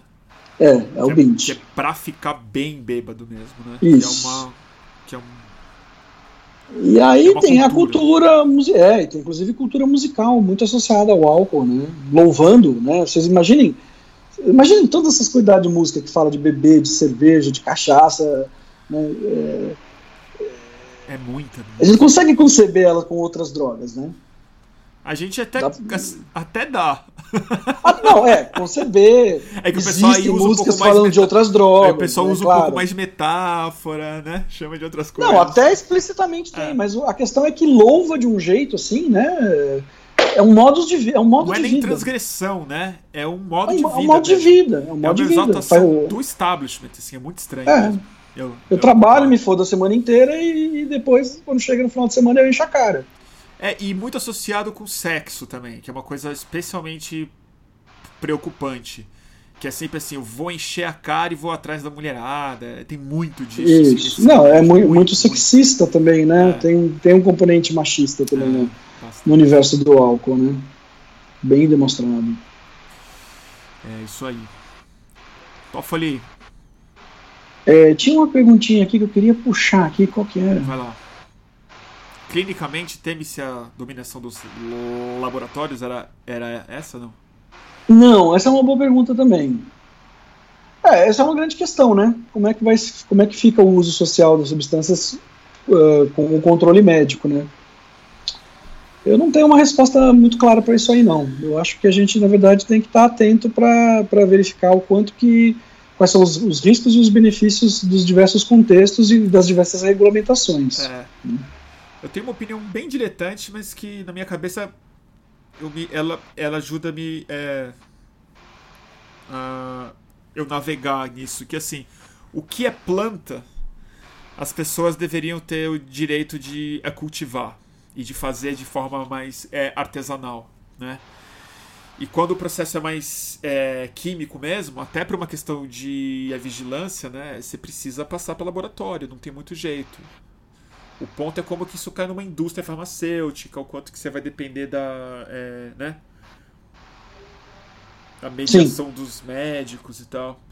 Mas é um é, problema já, bom já, de ter, né? É um problema É, é uma discussão interessante. Já está dando uma certa confusão, né? É. Já, já, é, já teve um. especificamente, né? Não, psilocibina tem, teve uma. Psilocibina? Uma, é, foi formada uma empresa lá chamada Compass, que tem sido muito criticada pelos ativistas uh, dos psicodélicos. Ela entrou muito agressivamente no mercado. Uh, dominando e, e adquirindo com, através de parcerias algumas da, dos locais onde se fabrica psilocibina. Psilocibina é um negócio não muito fácil de fazer. caro, enrolado, quimicamente complicado. Mas. E aí, meio que fazendo um dumping de que quem quiser fazer pesquisa com psilocibina vai ter que lidar com eles. Você tá brincando que os caras estão indo pra cima Não, tá rolando. Tá rolando já. Que cara de pau, cara. Depois dá uma olhada no- na- nas publicações do, do, do, do- Isso, Compass chama. Dá uma olhada nas publicações do Chakruna, da Bialabate. Sei. Tem algumas coisas discutindo isso aí lá. Que cara de site. pau. Mas vem cá. Psilocibina eu achei que tava até que seguro, já que é cogumelo, né? Será que a gente Ah, então, mas nós estamos produzir- falando. Nós estamos, então, mas aí a substância é pura, né? Ge- nesses estudos é sintética. É sintética, né? né? Sempre Quem- sintética. Quem Não inventou a via foi, foi o Hoffman, inclusive, né? Ele foi, foi o Albert O, Hoffman. descob- o descobridor do LSD que também desse daí, que identificou e sintetizou, Sintetizou. quimicamente. Psilocibina. É, mas no. Putz, que louco. Bom, mas o cogumelo, de qualquer jeito, assim, mesmo que eles controlem esses estudos clínicos, se legalizar o cogumelo, que no fundo em grande Não, o cogumelo não é proibido, ilegal. É, não é ilegal. Não é ilegal. É, ele é de fácil produção. O cultivo É de de, cogumelo é, é relativamente simples de fazer em casa. Então, assim, é. Mas que dumping nojento isso, gente. Que perigo. Pois é. que gente. Gente ruim, meu Deus. É, cara. Dinheiro, né? Dinheiro. Droga boa, né? A, a, a Embev já tá investindo em maconha também, Eu vi isso, eu ia te perguntar, cara. Ambev, né? É, No Canadá, né? é. E aqui a turma toda foi de Bolsonaro, né? Você tá sabendo, né? Então, falando nisso, alguém botou aqui na, no, no- no- na live aqui do, do YouTube e perguntou como fica essa pauta, a, o- a progressão dessa pauta com no bolsonaristão. Foi assim que a pessoa escreveu. É, que aqui como a, a gente aqui chama o. Aí, como eu fiz a regime. pergunta, eu vou, eu vou, primeiro, vou esperar primeiro você responder. Depois eu respondo. Eu responder? É, é, eu vou te entrevistar. O que, Cara, você acha? Você acha que essa pauta vai andar no bolsonaristão? qual pauta? Porque tem A pauta da, da flexi- flexibilização das leis de drogas, em geral. Olha, eu vou te falar. Seja medicinal, seja recreativa, um pouco seja descriminalização para porte para uso pessoal. Vamos lá. Eu, lamentavelmente, eu acho que esse. Não acho nem mais lamentável. É quase a minha versão otimista hoje em dia. É que o Brasil vai ter que entrar num. É bonde aí. A gente vai ter que ser puxado por um, novos acordos internacionais que devem acontecer. Porque até, os, é, até nos Estados Unidos tá caindo a, a ficha, né? O, começando a entender que vai ter que passar uma lei de maconha no país inteiro, tá dando grana e tal. Talvez a gente se... Mas assim, a meu, meu otimismo no bolsonaristão, que é muito pequeno, ele se dá talvez através de estudos é, médicos. Mas eu não acho que a gente tem muita chance de legalizar nada. De avançar muito nessa pauta, não, cara. O Osmar Terra ministro, a Damares é ministra, o Bolsonaro é presidente, o Senado está infestado de gente fundamentalista. E essa é uma pauta que a sociedade brasileira ela é não só mal informada, mas careta mesmo.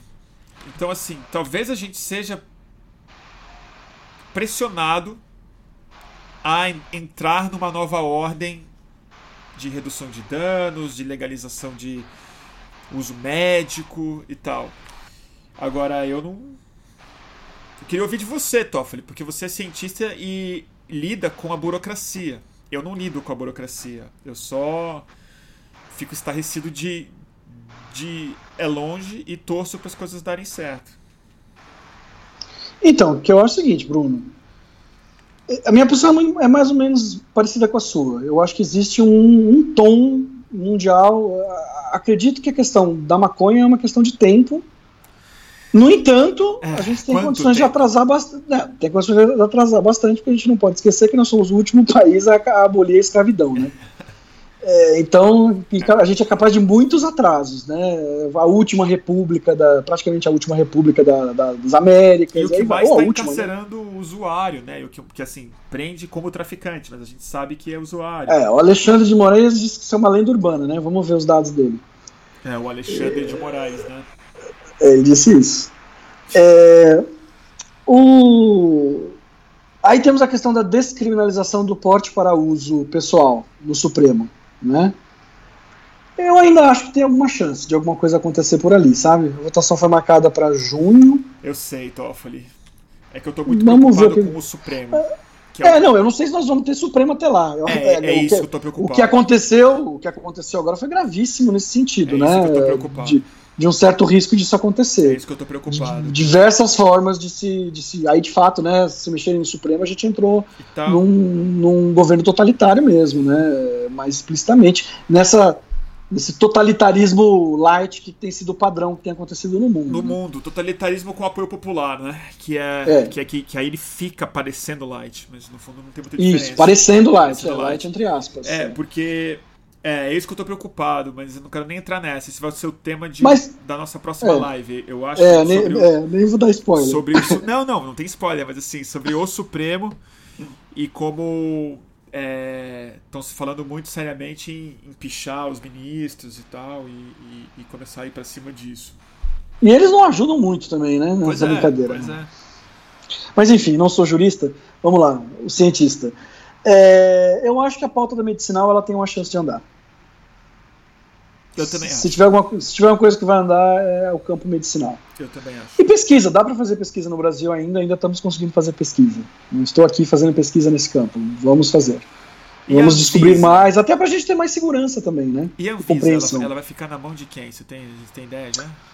Ah, ah, não, estou sabendo como é que vai ficar a Anvisa. Agora a Anvisa ela tem um, ela é um pouco um mundo à parte, sabe? Também ela tem uma espécie de, ela de fato ela tem essa, essa pegada de para bem ou para mal de agência mesmo um pouco separada de, de, programa de governo. Que é super importante, né? É, é importante, mas também tem algumas amarrações. Por exemplo, para pesquisa, a gente tem que pagar as mesmas taxas que a indústria farmacêutica paga para poder ter substâncias proscritas para fazer experimentos. Certo.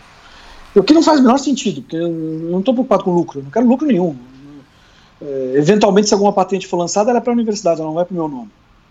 Então, é, é, tudo público envolvido aí no contexto. Né? Entendi. Então, por que, que a gente tem que pagar as mesmas taxas que uma empresa que está visando lucro? Não faz sentido. E isso é complicado porque precisa mudar a lei da Anvisa. Não basta uma portaria. É a lei que, que estabeleceu a Anvisa que estabelece essas taxas, por incrível que pareça. Olha só. E por aí vai. E uma série de outras coisas que, enfim, a Anvisa é complicada. É, que, ó, tem uma pergunta aqui que eu adoro sempre responder. Não, eu não adoro, não adoro responder, eu adoro é, ter essa pergunta sempre no ar, porque a resposta é difícil. O Renato está colocando aqui é, que muita gente está falando que tem que. que as drogas têm que ser regulamentadas e legalizadas, menos o crack. É, e eu acho interessante colocar esses exemplos extremos na roda, como crack, que muita gente fala, o crack não dá, o crack não, não, não dá. Que é importante falar que o crack, no fundo, ele é o resultado, ele não é uma droga é, em si. Se você pensar que ele é fruto mais do proibicionismo da folha de coca, né, do que do, de uma produção muito natural desse, dessa forma de ingestão do mesmo alcaloide, né? A sensação que eu tenho é que se você, se você põe a folha de coca dis, disponível, cria formas muito seguras de usar a cocaína, muito regulada, com pureza, com bula, não tem muito sentido a produção de crack e o tráfico perde a força, perde a capacidade de produção e de escoamento de uma substância que no fundo só interessa ao tráfico mesmo, né? Então, é, ele é uma espécie de rebotalho, né? Ele é, é. muito parecido com aquelas eh, que chamava de bootleg whisky que eles faziam é. lá na, na, época do proibicionismo é da lei seca. Né? É, o moonshine e tal, aquelas coisas. É, é ele é um, um, subproduto desse, de, de, da, da, falta de regulamentação. Né? Não sei se ele vai desaparecer, se ele desapareceria a partir de um processo de regulamentação, mas eu acho, eu, eu sou, eu acho, sabe, Bruno, que essas, esses experimentos uh, políticos precisam ser feitos aos poucos. Eu não, eu não sou daquelas pessoas que defende, por exemplo, que imediatamente tudo tem que ser imediatamente regulamentado e legalizado. Eu uhum. acho que a gente tem que ir devagarinho, tem que ver como é que funciona com a maconha. É. É, ver como é que funciona em outros países também. E não dá para falar de regulamentação de crack sem, sem ter regulamentado antes a cocaína. Eu também acho. E é assim, eu também acho que tem que ir mais é devagar, mas bem mais rápido do que a gente está conseguindo. Ah, não, com certeza. Você precisa andar, na verdade, não está andando. Precisa andar. Precisa andar. Precisa vamos andar, vamos ver, vamos andar. fazer mudança. A, a maconha, para mim, é inacreditável, assim, como a gente ainda não conseguiu fazer as pazes com essa, com essa, com essa, com essa planta. É inacreditável. É, pois é. natural. E é isso aqui, é, né, aí... gente? Você vai nos lugares, isso, isso aqui vende. Vende os mercados, aqui no continente, entendeu? Isso aqui tem a mesma substância que tem no crack. Não tem diferença. O que tem aqui dentro é o alcaloide que se ingere quando se fuma crack. A única diferença é a quantidade, a via e o tempo que você, que você toma para é, metabolizar. Então, assim, é possível ter relação saudável com quase qualquer alcaloide, né? O, o, é importante lembrar também, a respeito especificamente do crack, o componente social do uso, né?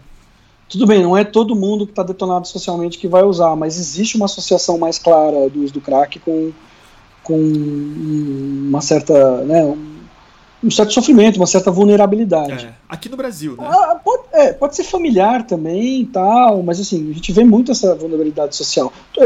Sempre vai, vão ter as drogas que vão estar dentro desse contexto, sabe? As drogas de rua, as drogas de moradores de rua, né? O Brasil, basicamente, hoje em dia, é, é crack e corote. O que, que é isso? Né? O corote, o corote é, uma, é. é, uma cachaça baratinha. Ah, cachaça. É aquela cachaça é, que eu lembro que, que, quando eu era mais novo, quando eu era moleque, não tinha crack assim na rua, era cola, né? Era cola. Era cola. Aparentemente é, o crack substituiu a cola. O crack substituiu na cola. população de rua. Mas... Eu, vi, eu vi isso acontecer em Sobral. Quando eu, eu morava em Sobral, né? Ah. Trabalhava como psiquiatra lá, na cidade do interior de Ceará, que não tinha crack. Em 2004 chegou o crack lá. E os usuários que passaram a usar crack eram os usuários de cola de, de cola. É, eu senti muito isso aqui em São Paulo. Era usuário de cola.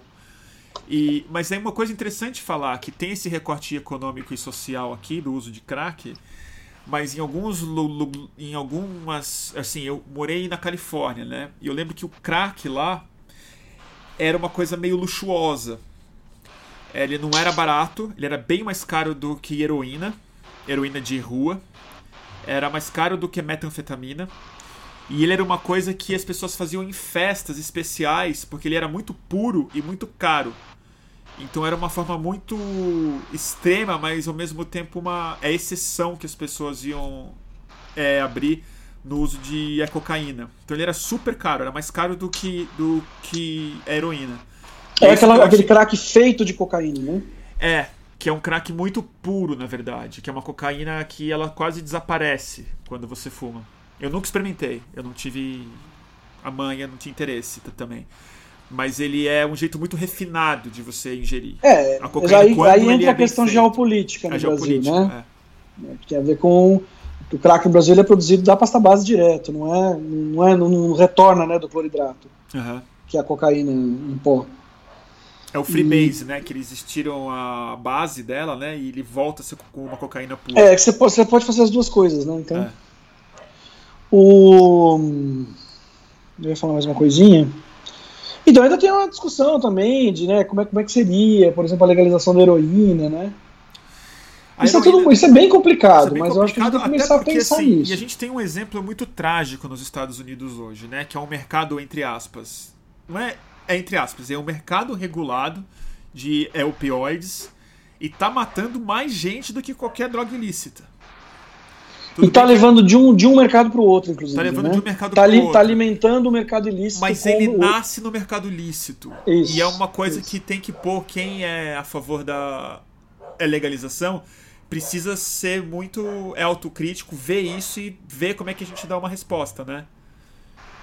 Isso é muito interessante, porque no Brasil a gente usa muito pouco Bom, primeiro geopoliticamente não tem, né? E é uma, e é uma certa sorte nossa, né? Que a heroína aqui é, não chega. Né? Apareceu um pouco mais, surgiu mais, antes era zero, apareceu, a gente tem um pouco mais agora. Mas não virou um é, problema de fato no Brasil. Não, não é um problema de, de grande impacto, é, como o é. crack, por exemplo. Né? É, mas é, tem, tem, então assim, não, os médicos brasileiros também têm um hábito de prescrever pouco opioide para paciente com dor, menos do que devia. Menos Se os americanos exageram e, e, e prescrevem para qualquer coisa, para dor de dente, literalmente, não tô inventando. Eu sei. Uma vez eu arranquei um dente lá nos Estados Unidos, coisa mais bizarra, cara.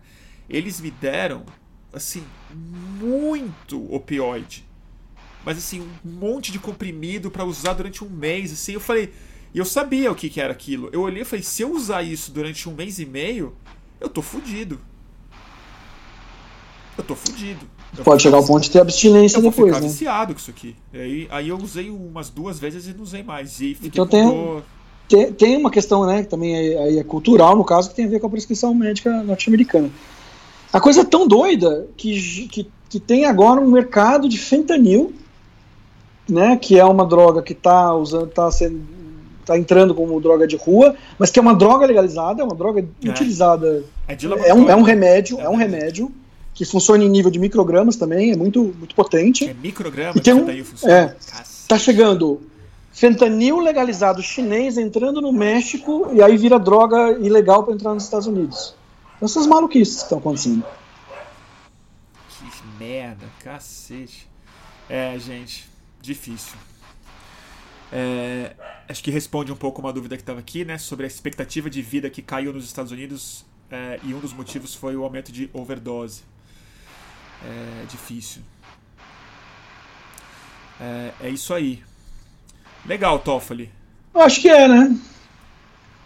Vamos, vamos... voltar aqui mais, mais uma vez o link. É, vamos mandar o link, vamos fazer a, a propaganda.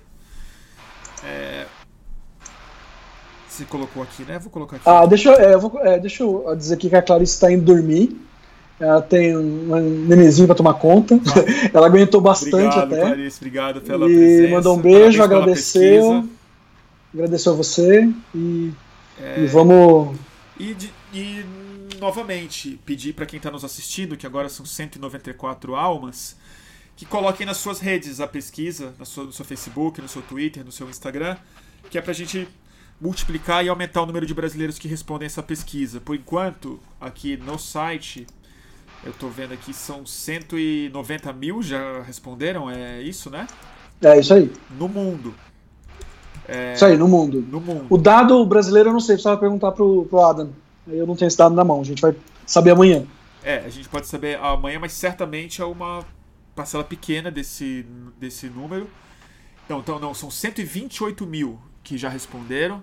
Então vamos tentar fazer com que o máximo de brasileiros respondam essa pesquisa, porque conforme a gente já disse, é super importante que a gente dê um pouco mais de embasamento, é, um pouco mais de conhecimento, um pouco mais de insight sobre esse universo cultural, químico, médico, cívico é, da relação dos seres humanos com as substâncias psicoativas.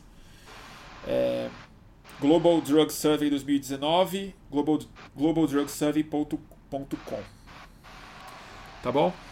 Toffoli, seguinte, toda vez que tem um convidado, eu peço para o convidado indicar um livro. É, hum. Pode ser sobre o assunto que a gente está falando, algo que nossa conversa enseja, ou um livro que você queira dar de dica para as pessoas mudarem de assunto também. Fica, fica, certo. fica livre.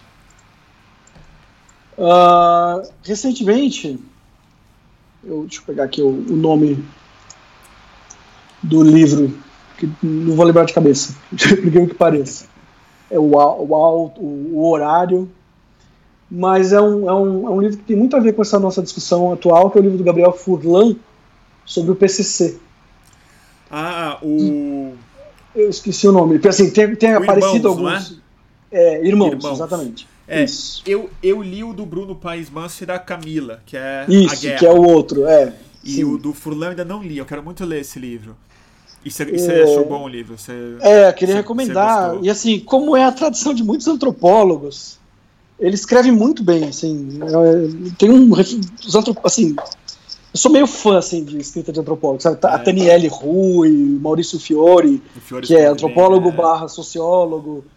Eles escrevem muito bem, e o Furlan não foge dessa regra. Ele tem um estilo seco, não muito emocional, assim, é, quase repórter, assim, e, mas é muito elegante, muito interessante. O livro é, ele, ele tem essa tese, né, que é contestada por, por muitas pessoas, de que a redução do, da, do número de homicídios no estado de São Paulo tem a ver com o PCC, né, e ele, ele é uma das pessoas que acredita nessa, nessa tese aí, e, mas o livro fala um pouco do, da estrutura do funcionamento e ele, ele, ele acredita que, o, que o, o PCC funciona não como uma empresa, não como uma, uh, um, um, governo, não como uma estrutura governamental, mas como uma quase como, como, uma filosofia, como uma sociedade secreta.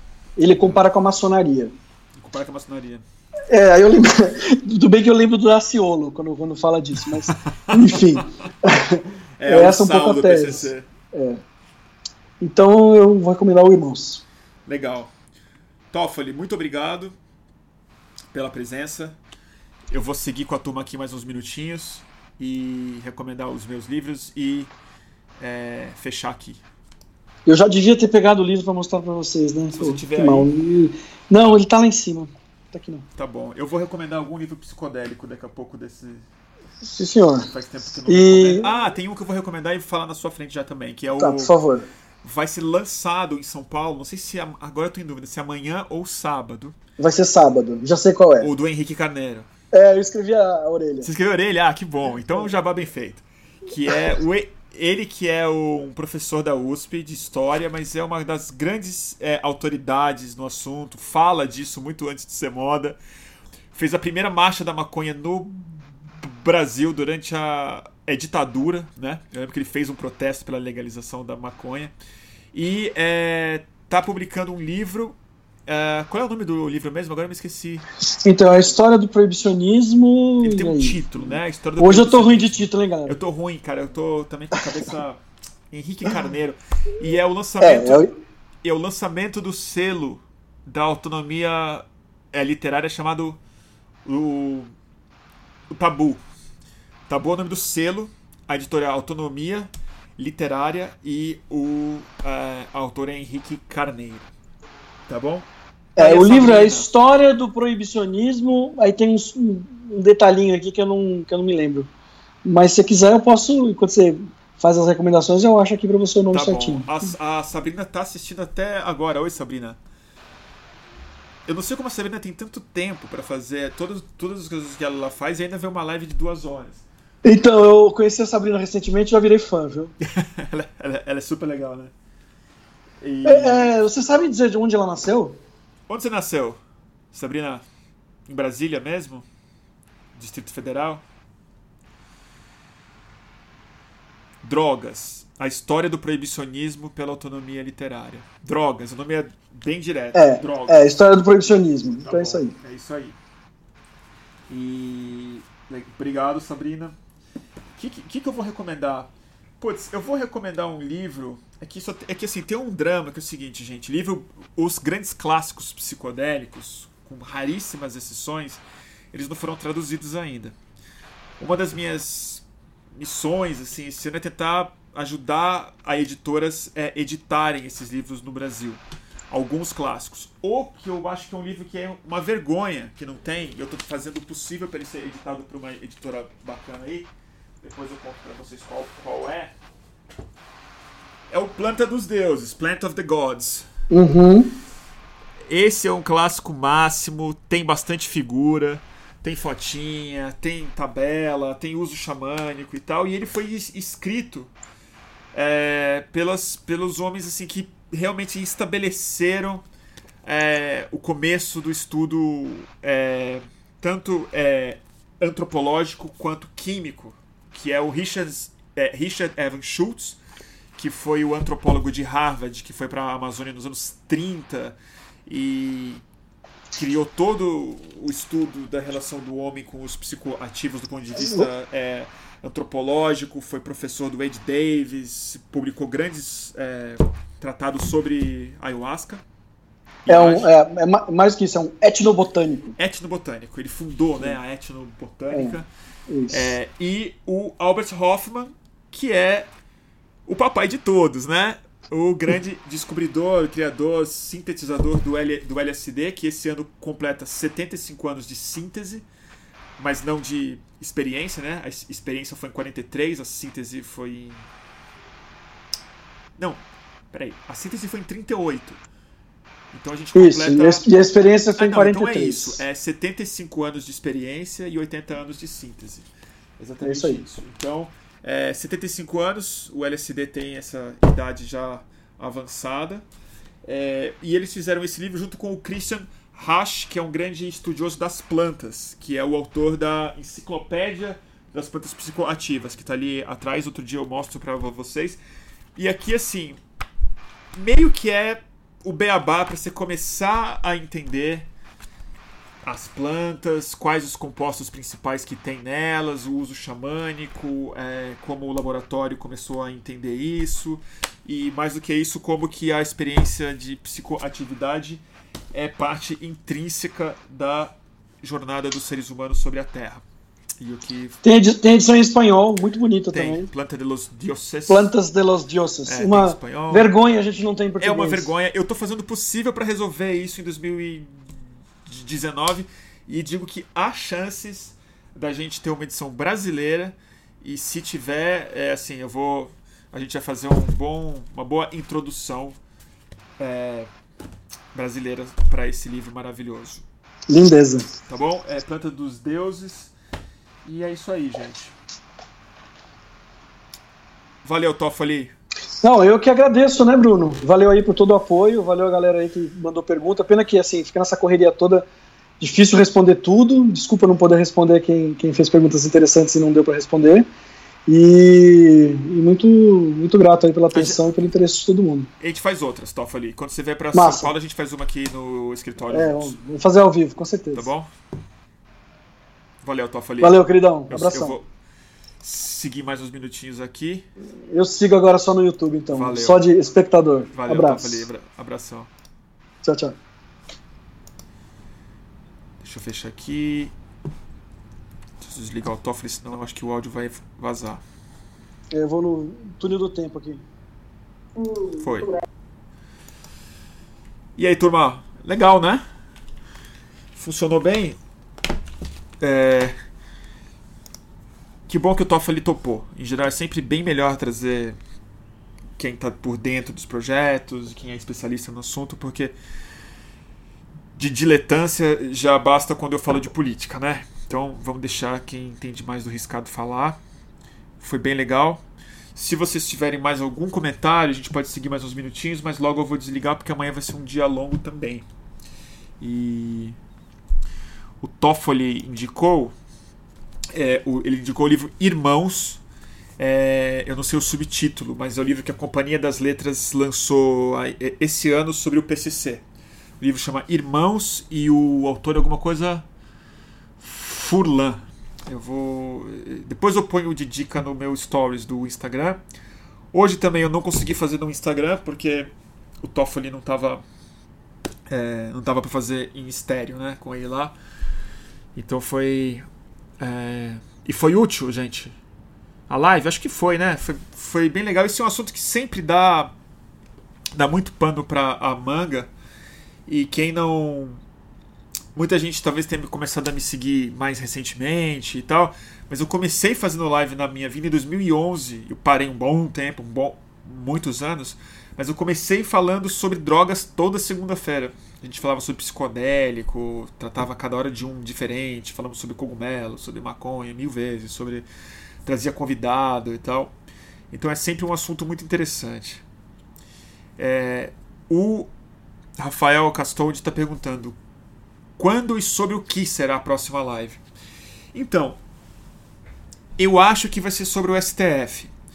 Amanhã à tarde é, eu tenho um café com um advogado muito, muito bom, um amigo, um cara muito querido e muito, é, muito sério, que acompanha e, que toca vários casos como advogado no STF.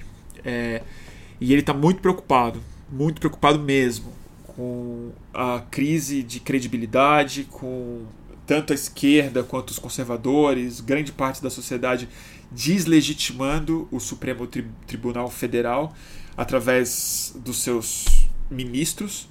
Mas o fato é que talvez a instituição que corra mais risco no Brasil, agora, com grande respaldo popular, político e tal, é o Supremo Tribunal Federal. E ele, como advogado, eu quero. Primeiro eu vou trocar essa ideia com ele para entender um pouco da cabeça dele e aonde o problema está.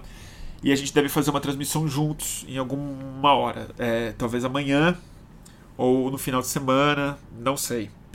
É, é, então, deve ser esse o próximo tema, que é um tema sério. Se não for esse tema, porque por alguma razão. Ah, tem tanto assunto pra gente conversar, né? Tem tanto assunto pra se, pra se conversar. E, e drogas a gente sempre vai acabar falando, porque é um assunto que eu gosto muito e eu acho ele importante em muitos níveis. Ele é interessante do ponto de vista cultural, ele é interessante e decisivo do ponto de vista da segurança pública, das relações humanas, da né? E um que eu queria fazer, na verdade, pode ser uma live interessante. Eu estou pensando em fazer essa, gente. A gente pode fazer entre o Natal e o Ano Novo. Eu posso fazer uma live sobre drogas e Ano Novo. Porque é, eu acho isso uma época super delicada para as pessoas, porque em geral é quando quem não toma droga, quem não sabe, não tem muito hábito de tomar droga, resolve tomar uma droga. Em geral resolve tomar uma droga forte. Em geral resolve tomar essa droga forte numa situação caótica, com fogos, com vidro, com bebida alcoólica, com outras pessoas que não tomam drogas tomando drogas, com festa, com carro, com música. Então, eu pessoalmente acho uma, uma situação sempre muito ruim de tomar drogas no geral. Mas tem sempre muitas pessoas que têm dúvidas e tal. Então fazer uma live sobre redução de danos, sobre as diferenças, sobre do que, o que é mais seguro, o que, não é, o que, o que, que é, o que é mais arriscado, o que é menos arriscado de misturar e tal. Eu sempre acho que pode ser um serviço de utilidade pública. É, o Cortex gravado, estão me perguntando aqui, o Frank. Eu estou editando. É, foi uma semana muito doida, Frank. Eu, eu não tô conseguindo parar quieto na frente do computador. É, tiveram as lives, tem fim de ano, eu tô indo viajar para ver minha família, que mora nos Estados Unidos. É, tô tendo que fechar o ano, tendo que cuidar da cachorra e tal, então eu não consegui editar o Cortex e, e demora um bom tempo de foco, assim. Mas eu vou fazer isso amanhã. E aí eu acho que no começo da semana, talvez na segunda-feira, a gente poste o, Corte, o, o, o Cortex no ar. Certamente ele vai entrar em 2018 ainda. Antes da posse do Bolsonaro, isso é uma garantia. Uh... Tá bom, gente? É isso. O que mais? Vamos dar. Já dei dica de livro, né? O Planta dos Deuses. É isso, acho que tá bom por hoje, né, turma? É... E aí, pedir uma dica para uma dica para vocês então que estão nos assistindo, que tá assistindo, é... quais temas vocês gostariam de, de que a gente fizesse lives, né? Ah, se eu penso em chamar a Rebeca Lerer para uma live, super penso. Já, eu já chamei a Rebeca mil vezes, já fiz uma entrevista com a Rebeca sobre 2013. A Rebeca é minha amigona. E só que ela está em Barcelona. E, e então quando ela voltar eu vou chamar com certeza. A Rebeca Lera ela é amiga. E eu chamo a Rebeca assim. Pode deixar. Ela é ótima para fazer live.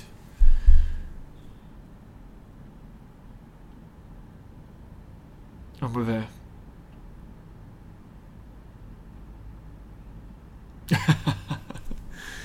tá bom, gente. É, não misture o tio que votou no Bolsonaro com passas de uva e maconha de procedência duvidosa. Essa é uma mistura perigosa mesmo.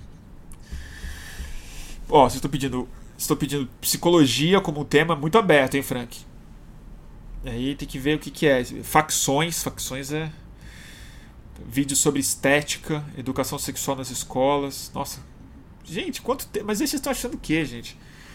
Eu tenho que achar convidado para essa, pra essa, pra essa, essas coisas aí. Eu, não, eu tudo, tudo isso eu sou absolutamente leigo.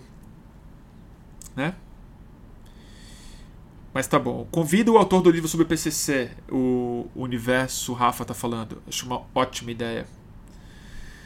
Acho uma ótima ideia. É, não, gente, muito assunto interessante. Tem um que vocês estão pedindo aqui que é Alan Watts, né? Ansiedade sobre Alan Watts. Alan Watts é, eu acho muito interessante. E é louco que agora tá virando um best-seller, né? O Sabedoria da, o Sabedoria da Insegurança dele. Eu acho bom que esse livro vire um best-seller, porque ele é realmente maravilhoso e ele é um tipo de filosofia ocidental processando todo o orientalismo, é, juntando com uma capacidade de articulação muito interessante que o Alan Watts tinha numa época da humanidade muito interessante ali, que ele, quando ele escreveu esse, esse é, livro. E o que eu acho mais interessante é que o Alan Watts ele coloca uma série de coisas lá que logo em seguida, logo, poucas décadas após, na verdade, elas foram pasteurizadas e virou autoajuda e, e meio que banalizaram aquelas coisas que quando ele dizia tinha uma densidade muito forte porque relacionava justamente com experiências místicas e com o um resumo que ele era muito capaz de fazer da, da essência da experiência psicodélica, né? Que mesmo quando ele não fala dessa forma, ela está embutida no tipo de dissolução do ego que ele que ele nos convida a refletir sobre, né? Christian Dunker, se sempre, se sempre pedem o Christian Dunker, né? O, Gabriel tá falando aqui. O Dunker eu fiz um córtex com ele é, e eu tenho um pouco de, de hesitação em chamar o Dunker de novo, porque ele foi meu psicólogo durante algum tempo. Eu gosto muito dele. Mas eu, eu parei a terapia no meio, foi uma loucura e tal. E aí eu, eu acho que é meio. Tem uma coisa meio íntima, estranha de chamar o Dunker para fazer uma entrevista, sendo que a última vez que a gente se viu eu tava falando sobre. Sobre, sobre a minha intimidade. É, é, enfim, sobre a minha intimidade.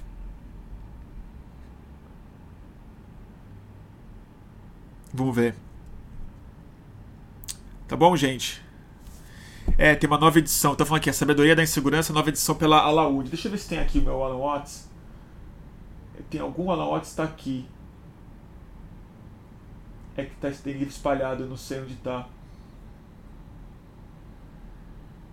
Tem um livro tem um livro para quem gosta de Alan, de Alan Watts. É, eu já indiquei né, numa, numa das lives, mas vale muito a pena. Que é do.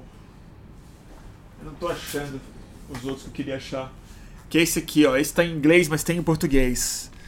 The Perennial Philosophy, do Aldous Huxley. A filosofia perene do Aldous Huxley. É um dos livros mais cabeçudos dele.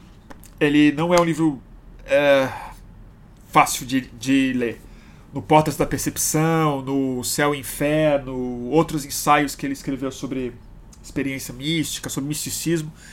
Ele, em geral, ele é mais didático e mais claro. Esse aqui ele não se conteve, ele vai um pouco mais fundo. Mas é um livro maravilhoso se você entrar nele, que é o que ele intelectualmente identifica como a espinha mesmo, assim, o, o miolo que conecta todas as grandes tradições místicas do mundo.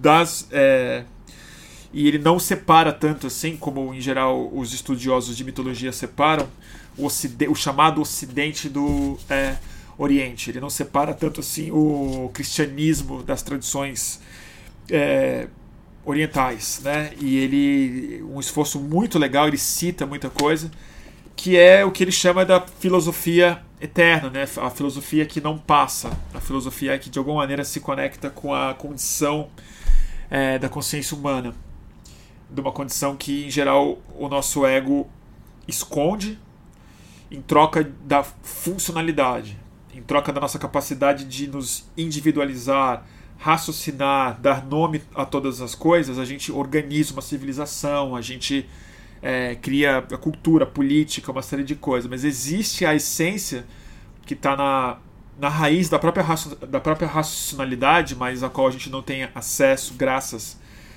à própria racionalidade, em que ele tenta é, traduzir muito bem qual é a busca por essa essência, qual é a busca por esse autoconhecimento que vai além do alto, vai além do próprio indivíduo, que é através de uma certa de um contato com uma fonte, com algo comum. E e, e para mim tem tudo a ver com a com com essa com tudo isso que a gente está falando de, de experiência psicodélica e de um mergulho honesto, é, rendido à nossa própria condição. Então é Filosofia Perene do Aldous Huxley. É, se eu não me engano, pela editora Globo no Brasil. Essa daqui é uma edição inglesa. Tá bom, gente? É... Ah, tem uma turma falando aqui. Eu tava pensando exatamente nisso hoje, gente. Eu tava pensando exatamente nisso. Que vocês estão pedindo para eu trazer alguém de direita. E eu acho uma ótima ideia. É, eu pretendo trazer. Eu tô, sinceramente, pesquisando nomes, porque assim, tem um problema na direita popular brasileira hoje que eu não considero nem muito direita, assim, que no sentido respeitável da palavra, porque são grandes picaretas e falsificadores se vendendo como ideólogos, né? E, e essas pessoas eu prefiro não conversar. Mas sem dúvida, assim, eu, eu, eu conheço algumas pessoas que eu tenho vontade de conversar. Mas se vocês tiverem nomes interessantes, eu, eu agradeço muito. Economistas, sei lá, pra, né, pra gente debater e, e ouvir perspectivas e tal, pra gente. Porque eu, eu sou de esquerda, não é segredo nenhum de, pra ninguém. Mas é uma câmara de eco também, a nossa, né? E a gente precisa começar a falar. Então é isso. William Vac. Aqui tá comentando William Vac. Não vai ser William Vac, não vai ser o Pondé. Alguém que eu ó, um que eu adoraria conversar hoje é o Reinaldo Azevedo. Eu adoraria. Mas eu acho que ele não viria. Eu acho que ele não viria. Eu acho que ele não ia me dar esse cartaz todo, todo não. Eu, ele, ele já me xingou muito, o, o Reinaldo Azevedo, pessoalmente.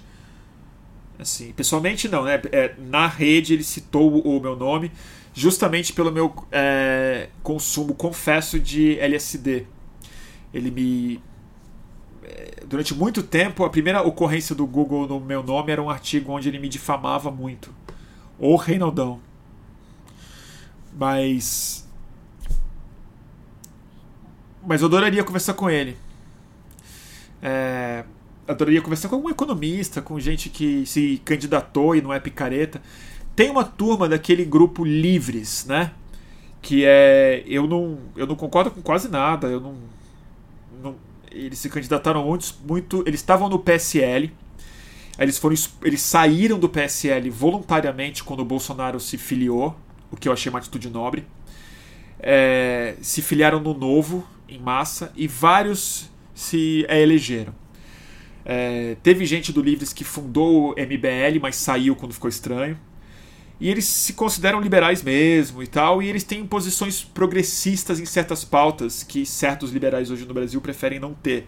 Por exemplo, são favoráveis à regulamentação de é, drogas no Brasil, são favoráveis à legalização do aborto no Brasil, é, mas eles são ultra radicais no, no liberalismo econômico e são muito anti-esquerda mesmo, assim. E é algo que eu às vezes até me, me surpreendo no, no tom acima da conversa. Mas com eles acho que eu, eu conseguiria ter uma boa uma conversa boa, talvez. Honesta. O Demetrio Magnoli, né? Vocês estão falando aqui. O Demetrio, gente. O Demetrio me magoou já também. Pessoalmente. Ele fez uma coisa muito sacana comigo. É, que, sei lá, não vou nem falar agora que, o que, que foi. Então não, não tem nada a ver com, com ideologia, tem a ver com ataque desonesto à minha pessoa. E eu sofri muito com isso. Quando ele publicou na Folha de São Paulo, coisas horríveis a meu respeito que ele. Mentira, que ele inventou. Que não tem nada a ver. Uh, tá bom, gente? O Amoedo seria uma boa. Eu já debati com o Amoedo quando ele não era famoso. É, num evento chamado Arc Futuro, na, no auditório Ibirapuera em 2013. Debati com ele. Uma conversa boa até. Tá bom? Bom, gente, acho que é isso. Partiu o vídeo, vídeo de cachorrinho? Partiu o vídeo de cachorrinho. Gente, muito obrigado pela atenção de vocês. É, a gente se fala amanhã. Eu dou um toque para vocês das minhas redes, no meu Instagram e no Twitter. Quem quiser, é, sempre preciso fazer, fazer isso. Não deveria me acanhar, mas eu me sinto acanhado sempre. Que é quem quiser é, apoiar o fluxo, é, a gente agradece profundamente é, no nosso Catarse. Nós estamos perto de bater a terceira meta do Catarse, o que significa que se a gente batê-la, é, eu vou poder começar a pagar pessoas para ajudar no, no, na nossa produção. O que significa mais vídeos, mais clips, parte do conteúdo editado no outro dia, uh, as redes mais organizadas e tal. Então, é, quem assina, eu tenho uma notícia boa que é quem assina de 10 reais para cima ganha 20% em todo o catálogo da editora Boitempo. Ainda há tempo. É, eu mando para vocês o cupom e vocês podem comprar. É uma compra por mês. Nesse mês tem, mês que vem tem, fevereiro vai ter. É, acima de 50 reais você concorre a uma aquarela que eu mesmo pinto. É, e a gente fez um sorteio na, semana, na, na transmissão passada.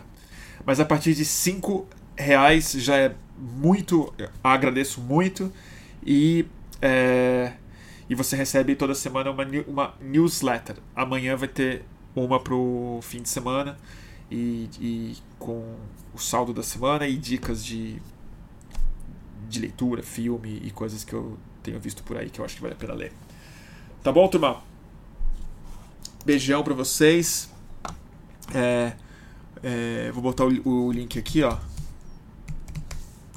catarse.me barra mantenha underline ou underline fluxo, vai ser isso mesmo. Pô, foi. Tá bom, turma? É isso. E quem apoia, eu peço uma coisa, não precisa apoiar mais, já apoio, é maravilhoso.